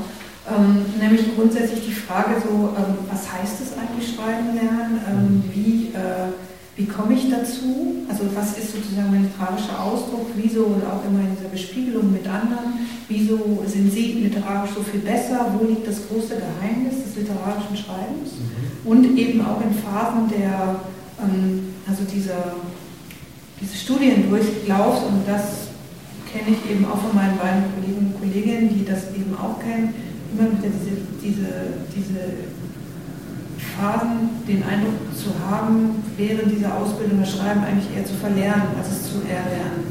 Weil es, wie gesagt, immer auf so eine ähm, extreme Art und Weise, die, glaube ich, damit zusammenhängt, dass eben auch eine Wissensvermittlung dazu führt, dass man bestimmte Prozesse der Kreativität erstmal wieder zurücknehmen muss, weil, ja, das verarbeitet werden muss. Und das ist auch ein Prozedere, was sich immer wieder auch wie gesagt, in den poetischen Konfessionen wiederfindet das sind Erfahrungen, die wir von, von Zeitzeugen und Zeitzeugen auch gehört haben. Und es sind auch, glaube ich, immer wieder Dinge, die auch gerade in diesen autobiografischen, ähm, ähm, und in, also äh, in, den, in, den, Autobiografien, die es dazu gibt, immer wieder auch als Thema aufgeworfen werden. Also grundsätzlich immer, und ich glaube aber, das ist auch selbstverständlich, dieses Inzweifelstellen der eigenen, ähm, ja, der eigenen Kreativität oder, oder der, der, der Fähigkeit, künstlerisch tätig zu sein. Ich glaube, das ist auch Teil des Prozesses. Mhm. Wie reflektieren die Studenten so im Nachhinein ihre, also die Zeit im Institut? Also, ich habe das schon von Rainer Kirsch gesagt, dass der sagt, so, das war völlig mhm. bedeutungslos. Aber viele andere ja, zum Beispiel, ich glaube, Kerstin Hensel oder auch Katja Langemüller, tun irgendwie, dass das für sie auch nochmal ein großer ja. Lerneffekt war, so gerade auch was um die Allgemeinbildung angeht, so in dieser Breite, so, was so der Kino, was habt ihr da so gefunden an Reflexion von den Studenten? Also es gibt sehr, sehr unterschiedliche, die in den späten 80er, die in den 80er Jahren studiert haben, sehen diese, kann man schon, also von denen, die, mit denen wir gesprochen haben, kann man schon sagen, dass sie die Ausbildung als sehr positiv wahrgenommen haben.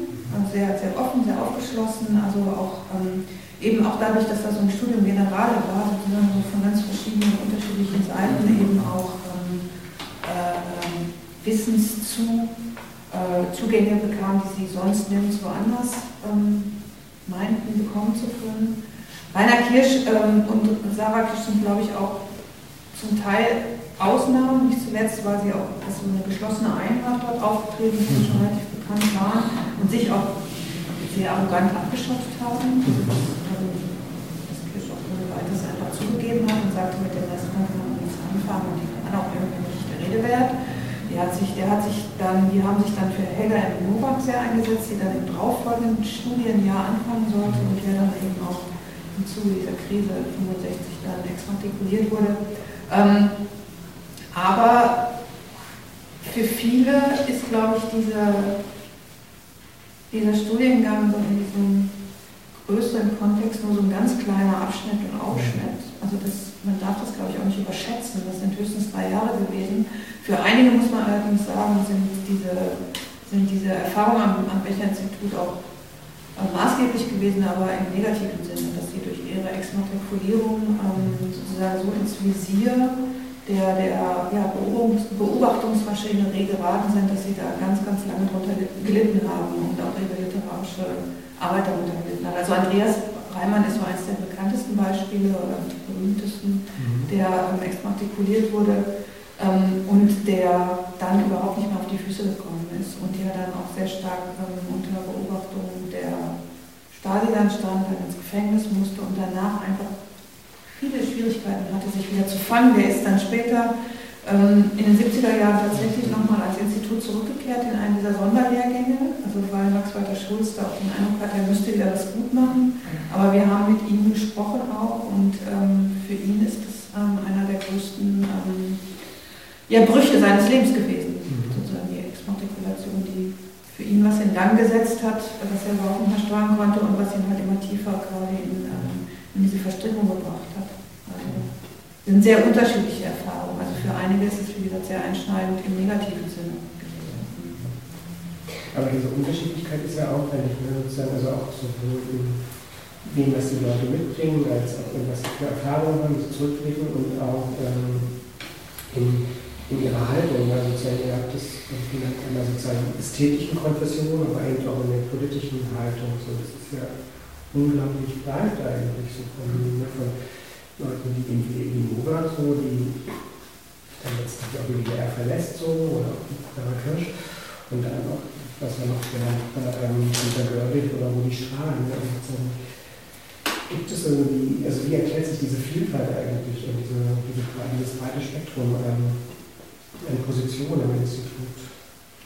Ähm, ja, wie erklärt sich das? Ich glaube, also, ähm, schon auch dadurch, dass ähm, ja, dass man schon auch darauf geachtet hat, tatsächlich auch Parteigänger zu finden und auch also unter den Studierenden mhm. Leute auszuwählen, die auch ähm, relativ zuverlässig ähm, im Sinne äh, der, der Vorgaben mhm. arbeiten. Also Rudi Strahl, das waren ja auch keine schlechten Autoren, ne? also auch wunderbare Kinderbuchautoren nach wie vor auch dabei, also die dann verstärkt durch die Kinder- und Jugendliteratur zumindest ähm, auch jetzt noch im Gedächtnis geblieben sind ähm, an viele Parteischriftsteller, die auch tatsächlich in ihrem Glauben und im Sinne ähm, äh, auch des Auftrags, den das Literaturinstitut ja hatte, auch gearbeitet haben und eben auch nicht nur ähm, ja, doktrinär waren, sondern sich schon auch interessante Gedanken gemacht haben über die Möglichkeiten, den Sozialismus zu leben oder ihn auch irgendwie künstlerisch darzustellen. Und dann aber auch welche, die eben ganz abseitig davon waren, sich davon auch in keinster Weise ähm, einschränken lassen wollten und die diese Erwartungshaltung hatten oder auch die Möglichkeit dort sahen, sich ganz eigenständig zu entwickeln, autonom. Also autonom in dem Sinne, dass man sich künstlerisch ausprobiert mhm. und ähm, im weitesten Sinne auch künstlerische Mittel einsetzt, die eben den Vorgaben des sozialistischen Realismus nicht unbedingt entsprachen, was immer das auch ist, aber es gibt, man kann auch da Unterschiede sehen Und wir haben diese Arbeiten gelesen und einige sind auch wirklich nicht zu lesen, die sind unerträglich, ne? unerträglich schlecht, unerträglich doktrinär und voll mit Worthülsen. Und dann gibt es wiederum andere, die sind sehr, sehr beeindruckend, obwohl sie eben auch sehr stark im Sinne sozusagen des Sozialismus schreiben und versuchen ähm, im weitesten Sinne auch ein bisschen den Vorgaben dieser, dieser Ausbildung auch, auch zu folgen. Auch da ist es einfach ein sehr, sehr breites Spektrum, was damit zu tun hat, dass, die, dass, dass dieses Institut eigentlich auch das Interesse hatte, großartige äh, Autoren hervorbringen zu wollen. Also die auch auffallen, die jetzt auch nicht im Mainstream untergehen, sondern die tatsächlich auch herausragen sollten. Es gab ja eine Diskussion ja heute für diese Schriftsteller schon, ist ja immer dieses, ne, Dazu es gab ja immer oftmals diesen Vorwurf, da kommt sozusagen so ein einheitlicher Ton raus. Oder so. Also ich glaube, für mhm. Hildesheim hat man gesagt, jetzt gibt das neue Leipziger Institut, das ist so quasi so weit ja, Schreibschulprosa. Genau. So, mhm. ähm, ob das nun jetzt also für heute zutrifft, sei mal dahingestellt, aber da scheint es ja nun tatsächlich überhaupt nicht zuzutreffen, weil es ja wirklich ganz vielfältig eigentlich ist, und das, also wie sie schreiben auch. Ja. ja, also das würde ich jetzt auch gut machen. Darauf haben wir jetzt auch nicht wirklich Wert gelegt oder darauf geachtet, inwieweit sich das, was ja gerne im, im Feuilleton immer den Schreibschulen vorgeworfen wird, ähm, äh, dass das so immer wieder so, so, eine, so eine sehr ein, einheitliche ähm, Stimmlage sei. Mhm. Aber da, da, also unter dem Aspekt haben wir uns die Texte auch nicht angeguckt, aber ich würde auch behaupten, dass es das in dieser Form nicht gegeben hat. Mhm. Also was es natürlich gegeben hat, und das, das kann man schon auch ähm, ähm, durchaus in Gruppen aufteilen, dass es so sehr stark ähm, Texte gab, die sehr stark den Regeln des ähm, mhm. ähm, sozialistischen Realismus gefolgt sind, also diesen Kriterien, die es gab, Parteilichkeit, ähm, Typisierung der sozialistischen Helden und ähm, eben auch ähm, so Volksnähe und Wirklichkeitsnähe. Also das sind, also davon gibt es zahllose und die sind tatsächlich auch wie Trivialliteratur auch, nach so einem bestimmten Muster gestrickt, was man sehr schnell durchschaut und was einen dann auch, aber natürlich auch sehr schnell langweilt und die mit Sicherheit nicht die Literatur war, die sich, die, die sich da weder die Direktion noch das Ministerium vorgestellt hat und die auch von den Verlagen in der Weise dann auch nicht aufgenommen wurde, weil wirtschaftlich denken musste man dennoch. Ne? Und, ähm, ähm, und der Anspruch an, an spannende und anspruchsvolle Lektüre die gibt es halt ja nun mal und keine Ahnung, du liest ja Dinge, die, die keinen Spannungsbogen entwickeln. Mhm. Ich sehe schon, es ist jetzt irgendwie schon halb, also die Zeit fortgeschritten. Vielleicht irgendwie macht man es einfach so, dass Sie auch noch also Fragen, also dass Sie es einfach öffnen so ähm, zu Ihnen. Weil sonst, ja, ich hatte jetzt zwar nicht auf den Punkt, aber ich denke, ja, lassen wir uns mal Sie fragen. Ich habe mal die Frage, wie hoch ist denn der SED? Anteil bei den Studierenden? Tja, können wir nicht sagen, hätten wir gerne gewusst. Nee, es ist eben, weil wir die Studentenakten nicht einsehen konnten. Aber Sie können doch die Parteiakten einsehen. Die Parteiakten? Der SED-Akten. Achso, ja, das haben wir jetzt nicht gemacht. Ach so. Das wäre jetzt sozusagen überfordernd gewesen. Die Parteiakten haben wir uns nicht angeguckt. Wir hätten, wenn dann die Studentenakten, da hätte man das sehen können. Aber ich kann es zumindest aus einigen Studiengängen sagen, es war mit Sicherheit keine Voraussetzung. Ähm, äh, und äh, in den 70er und 80er Jahren zum Teil war es so, dass es pari pari war. Mhm. Also es war kein Kriterium für, für, für die Aufnahme zu Studien.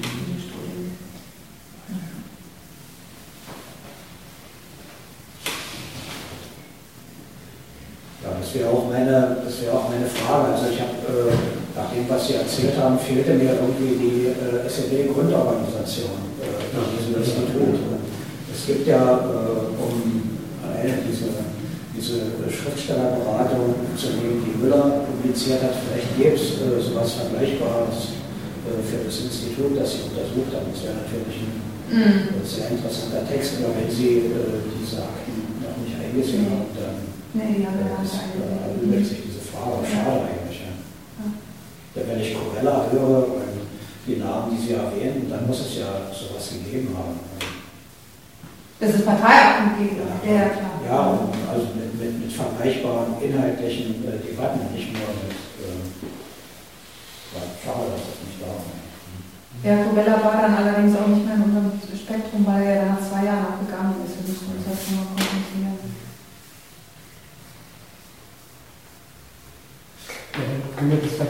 was, was wir diesen, zu diesen politischen Aspekten nochmal stärker. Ähm, wir hatten ja überlegt, das irgendwie vielleicht am Beispiel des, des, des Statut des Instituts zu machen. Es gab ein Gründungsinstitut, natürlich also sozusagen zur Gründung ein Statut. Und das wurde ähm, 1981 wurde Neues beschlossen, was irgendwie erstaunlicherweise eigentlich viel ideologischer ähm, dann in der Wortwahl zumindest war, als das, das Gründungsstatut. Ähm, mhm. Wie kam es zu dieser, dieser Neufassung und ähm, was, was bedeutet das eigentlich überhaupt damals sozusagen? Also gerade in den 80er Jahren, die ja dann eigentlich wiederum von der Atmosphäre noch viel offener und undogmatischer waren als die Gründungsjahre. Ja, darauf sind wir gestoßen und das ist halt ähm, so ein bisschen das, was ich, äh, was ich vorhin damit meinte, dass man sagt, man kann auch nicht alles erschließen, weil ähm, es da einfach Akten zu fehlen mhm. und wir uns auf Aussagen eben auch von Zeitzeugen ähm, ähm, verlassen oder einlassen mussten. Das, also das Statut, das Gründungsstatut in den 50er Jahren war relativ, sagen wir mal, ich würde mal sagen, relativ ähm, weit offen ähm, äh, formuliert. Ähm, dass es eine Lehr- und Forschungseinrichtung ist und Aufgabe, Schriftsteller und Literaturkritiker vorzubilden. Und zwar vor allem, das ist natürlich entscheidend, aus der Arbeiterklasse und der werktätigen Bauernschaft, wo man sich immer gefragt hat, was das heißt, so bei 30-jährigen Studierenden, deren, deren Eltern aus der Arbeiterklasse und werktätigen Bauernschaft kommt, ist schon etwas seltsames Kriterium, ja, bei erwachsenen Menschen. Sie selber waren in der Regel natürlich schon in Betrieben und dergleichen äh, zuvor tätig, aber ähm, wie gesagt, das war so einer, einer der, der Maßgaben, zumindest im Statut der, der 50er Jahre. Ähm, dann, es ging, also da steht drin, dass es darum geht, einen ständigen Erfahrungsaustausch auch im, im internationalen Rahmen in Fragen der literarisch-schöpferischen Fortbildung durchzuführen. Ähm, und die Studierenden sollten das 18. Lebensjahr verendet haben, dann kommen noch so ein paar andere Sachen. Das ist alles relativ neutral formuliert. Und ähm, dann finden wir uns, seitdem ist dieses, äh, ist dieses Statut auch abgesehen von einer kleinen Änderung, als es dann zu einer Hochschule wurde, als das Institut zu einer Hochschule wurde, auch nicht weiter ähm, mehr angefasst worden, bis dann plötzlich 1981 ein völlig neues Statut ähm, auf dem Tisch lag, was sich im Ton ähm, überraschend ähm, ideologisch plötzlich anhört, also auch im Vergleich zum ersten.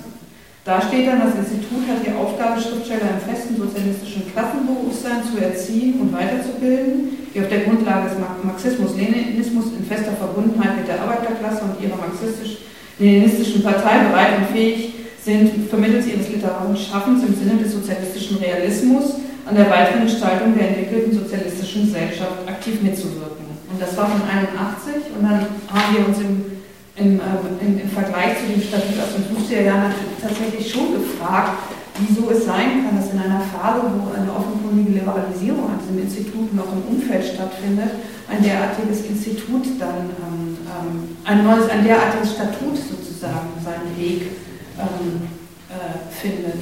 Und wir hatten damals eine Podiumsdiskussion veranstaltet mit, mit Dozenten und ähm, also und Studierenden.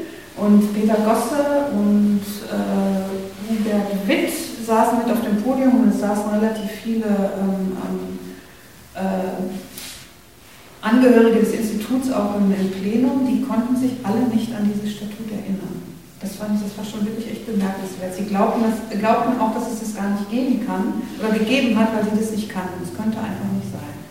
Und das war so ganz interessant, weil dieser Verlauf dieses Statuts, dem ich mich dann auch so ein bisschen nochmal so auf die Spur gegeben habe, ähm, war absolut nicht ähm, ähm, sozusagen zu vereinbaren mit den Erfahrungen sowohl der Lehrenden dieser Zeit als auch der Studierenden dieser mhm. Zeit, die sozusagen das Gegenteil dessen, was in diesem Statut stand, auch, ähm, auch kommuniziert haben. Also es gab überhaupt gar keine ähm, gar keine Prüfung mehr der politischen Haltung und Einstellung. Das war völlig, völlig, kam auch nicht vor, konnte man auch an den Studienzahlen irgendwie ablesen äh, oder auch an den, an den Namen ablesen. Und es ging auch gar nicht mehr darum, in diesem Sinne, im sozialistischen Sinne zu schreiben, sondern es war ein breites Spektrum an Literatur, das in dieser Phase und dieser Zeit an diesem Institut.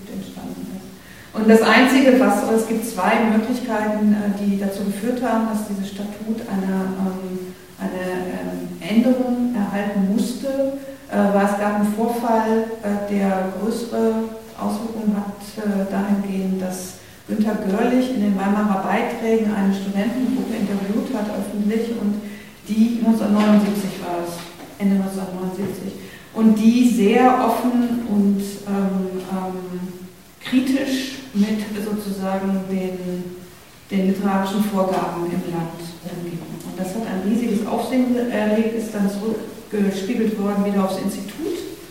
Ähm, dann wurden äh, Max Walter Schulz als Direktor und der Parteisekretär dann auch nach Berlin geladen und ähm, haben sich tatsächlich auch eine, eine Rüge von Monika selbst eingeholt. Es, sollten, es sollte auch wieder ein Bauernamt vergeben, Katja Lange-Müller sollte, die schon immatrikuliert war, sollte ähm, wieder exmatrikuliert werden. Das hat dann die Direktion verweigert, ähm, aber auch dahingehend, dass Max, Max Walter Schulz dann wohl anscheinend seine Hand für Katharina Müller ins, äh, ins, ins Feuer legen wollte. Und in dem Zuge ist aber wahrscheinlich, das ist anzunehmen oder herauszulesen, eine Konzession gewesen, dass man ähm, grundsätzlich die Zügel straffer anzieht und ein neues Statut oder eine neue, ähm, eine neue Selbstverpflichtung sich auferlegt. Und in dem Zuge, das ist aber alles nicht hundertprozentig belegt. Also, äh, aber in dem Zuge ist sozusagen diese sehr, ja, so sehr, sehr scharfe und doktrinäre ähm, äh, Formulierung des neuen Statuts zu erklären. Also das in dem Moment, in dem eigentlich die Offenheit immer größer wird, man sich auch, das ist auch wieder eine Sache, dass man sich nach außen hin sozusagen absichern muss, mhm. dahingehend, dass man ähm, offenkundig ähm, sehr stark ideologisch sich ähm, sozusagen sich dem verschreibt und nach innen hin aber es überhaupt nicht mehr in der Lage ist, überhaupt zu, zu handeln. Mhm. Weil es schon alles viel zu sehr auseinandergefallen ist und es diese und diese Autorengeneration überhaupt gar nichts mehr damit zu tun hatte und sich ja auch auf eine Art und Weise der entpolitisiert hat, ähm, dass das auch an diesem Institut nicht mehr zu steuern war, das auf einen anderen Weg zu bringen. Ja, eine Frage zur handwerklichen Ausbildung. Also wenn in diesem Institut, wie man annehmen kann, ähm, viele ähm, Werktätige, also aus äh, dem Arbeitermilieu ausgebildet worden sind, ähm, stellt sich ja die Frage, haben die gelernt, ähm, über die Arbeitswelt zu schreiben? Haben die Reportagen gelernt? Und ähm, gibt es da Berührung? Ich gleichzeitig gibt es auch Journalisten, Journalistenausbildung. Äh, gibt es da eine Verbindung oder eine, mhm. eine, Trennung, auf die man Wert gelegt hat?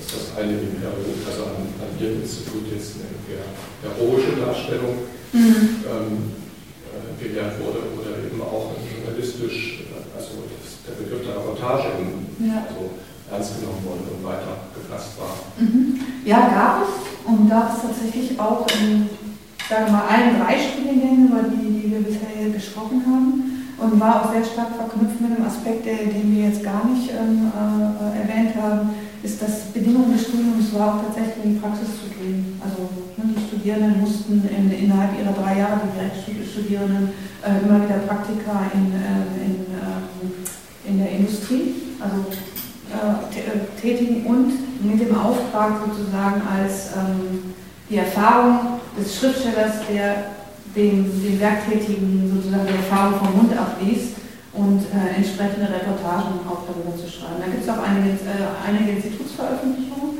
und es ist eben auch ein Fach gewesen, was zum Beispiel in diesem Prosa-Seminar, in diesen theoretischen ähm, literaturwissenschaftlichen Seminaren auch gelehrt wurde. Und ähm, dann tatsächlich auch in größeren Gruppen hergestellt wurde und dann auch besprochen wurde. Also da gibt es eben auch entsprechende ähm, Publikationen, die dann vom Becher-Institut auch selbst herausgegeben wurden. Und auch von Einzelnen immer wieder auch ähm, in ihre eigenen literarischen Erzeugnisse dann eingeflossen sind, die Erfahrungen, die sie gemacht haben in den Betrieben. Also nur eine Randbemerkung zu den Arbeitern und Bauernkennern. In der DDR war es in den 50er und 60er Jahren, ich glaube auch in den 70er Jahren noch so, dass 50 Prozent der Studenten Arbeiter und Bauernkinder sein mussten. Ne? Ähm, aber ich habe jetzt eine andere Frage. Welche namhaften Dramatiker sind denn aus dem Institut hervorgegangen? Mhm. Also ähm, zu Beginn war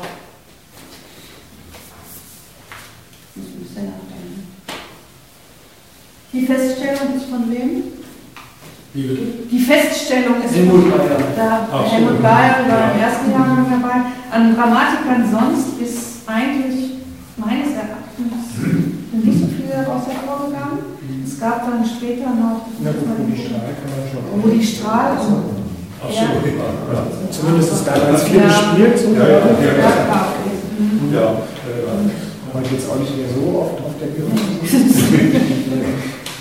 Also eigentlich muss man sagen, Bayer war der Einzige, der auch wirklich, also dass diese Feststellung ist seine ähm, Abschlussarbeit gewesen. Also die hat er dort an diesem Institut geschrieben und die ist ja eingeschlagen ähm, wie eine Bombe. Und ähm, ähm, ansonsten, wie gesagt, später noch in den 80er Jahren Bernbusch und ein paar Liedermacher, die dann auch irgendwie in der Theaterszene tätig waren, aber so ähm, größere Dramatiker sind an dem Institut so gut wie gar nicht zu finden welche zu finden sein sollen? Oder war das eher Nee, es war einer, genau, doch, doch, es wurde Dramaturgie, aber das war auch sehr auf, ähm, aufgesplittet dadurch, das hatte, du, äh, hattest du auch schon gesagt, ist, dass Dramatik oder Dramaturgie, das war so sehr stark eben auch auf die Medien der DDR, also Radio und, und Fernsehen auch orientiert, also nicht nur so sehr stark auf die klassische Bühne, weil das ja auch wiederum ähm, Arbeits, Arbeits, äh, Arbeitsfelder für die Absolventen waren. Wer waren die Dozenten? Also für das die, äh, Die Drama-Seminar? Also Das macht ja, es auch schon wieder deutlich. Es gab nie einen festen, äh, eine feste Stelle für äh, die schöpferischen Dramen. Also für die schöpferischen Seminare mit Dramaarbeit. Die wurden immer von außen geholt. Und da muss ich jetzt sagen, stehe ich ein bisschen am Schlauch, weiß ich auch gar nicht. Also für Prosa waren es dann tatsächlich Max Walter Schulz und bekannte Prosaautoren oder Lyriker, ähm, Ruth später. Und, ähm, aber ähm, für, für Dramatik, das war auch so ein bisschen vernachlässigt dahingehend, dass das auch gar nicht so im Fokus stand und wir auch in den Akten wenig gefunden haben dazu. Also auch, ähm, wie gesagt, auch unter den Zeitzeugen sich kaum welche dazu geäußert hatten. Also Holger Jackisch war noch jemand, fällt mir gerade ein, aus den späten 80er Jahren, ähm, der, ähm, das war dann auch preisgekrönt, ein, ein Hörspiel allerdings dann geschrieben hat. Mich interessiert noch äh, Ronald Tschernikau, der in der Schlussphase äh, der DDR dann äh, vom Westen in den Osten gegangen ist. Und ist seine Abschlussarbeit irgendwie aufgefallen, beziehungsweise inhaltlich würde mich das interessieren. Ja, also ähm, Tschernikau war äh, ja, zwei oder drei Jahre sogar in diesem Institut. Die, ähm, seine Abschlussarbeiten sind publiziert, zum Teil in der Legende, also es ist ein Ausschnitt aus der Legende. Und ähm, das andere ist hier diese Leipzig-Geschichte, dieser kleine Bewohner, das waren die beiden. Ähm, Tschernikau ist eine wunderbare Quelle. Sie ist nicht zuletzt deswegen auch äh, eine wunderbare Quelle, weil sie auch ein Fall war. Also der, da findet man in den Akten einiges zu, weil der ja schon viel früher an dieses Institut wollte, aber die Möglichkeit irgendwie ähm, erst 85 ist er, glaube ich, ans Institut gekommen, bestand. Und ähm, dort gibt es Briefwechsel zwischen sowohl der DKP als auch ähm, dem Institut und den unterschiedlichsten Gremien. Ähm, äh, zum einen sozusagen auf dieser offiziellen Basis und auf der anderen äh, Seite eben sehr stark seine bio autobiografischen ähm, Erinnerungen, die er in diese, in diese ähm, äh, in seine eigene Literatur eingelebt hat.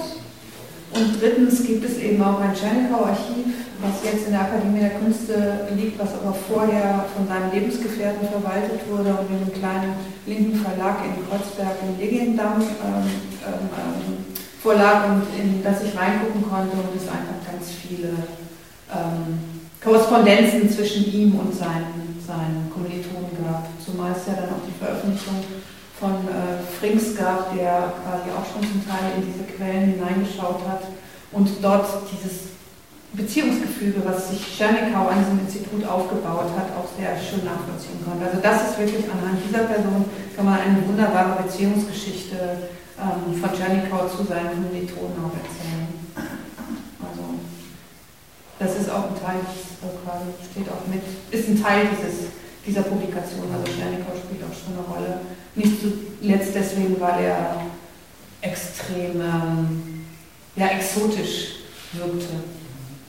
Und ähm, zu einer Zeit ans Institut kam, wo die meisten anderen Kommilitonen eigentlich mit ähm, den Vorstellungen des Sozialismus abgeschlossen hatte und er sozusagen es nicht nachvollziehen konnte und ähm, immer wieder auch aus der Perspektive des ähm, ja kaum in Westberlin überlebenden Autors ähm, verblüfft war, wie wunderbar alimentiert und wie wunderbar ähm, leicht ist es in der DDR schriftstellerisch tätig zu sein. Er hat auch eine wunderbare Wohnung bekommen. Und also, also für Tschernikow hat man echt eine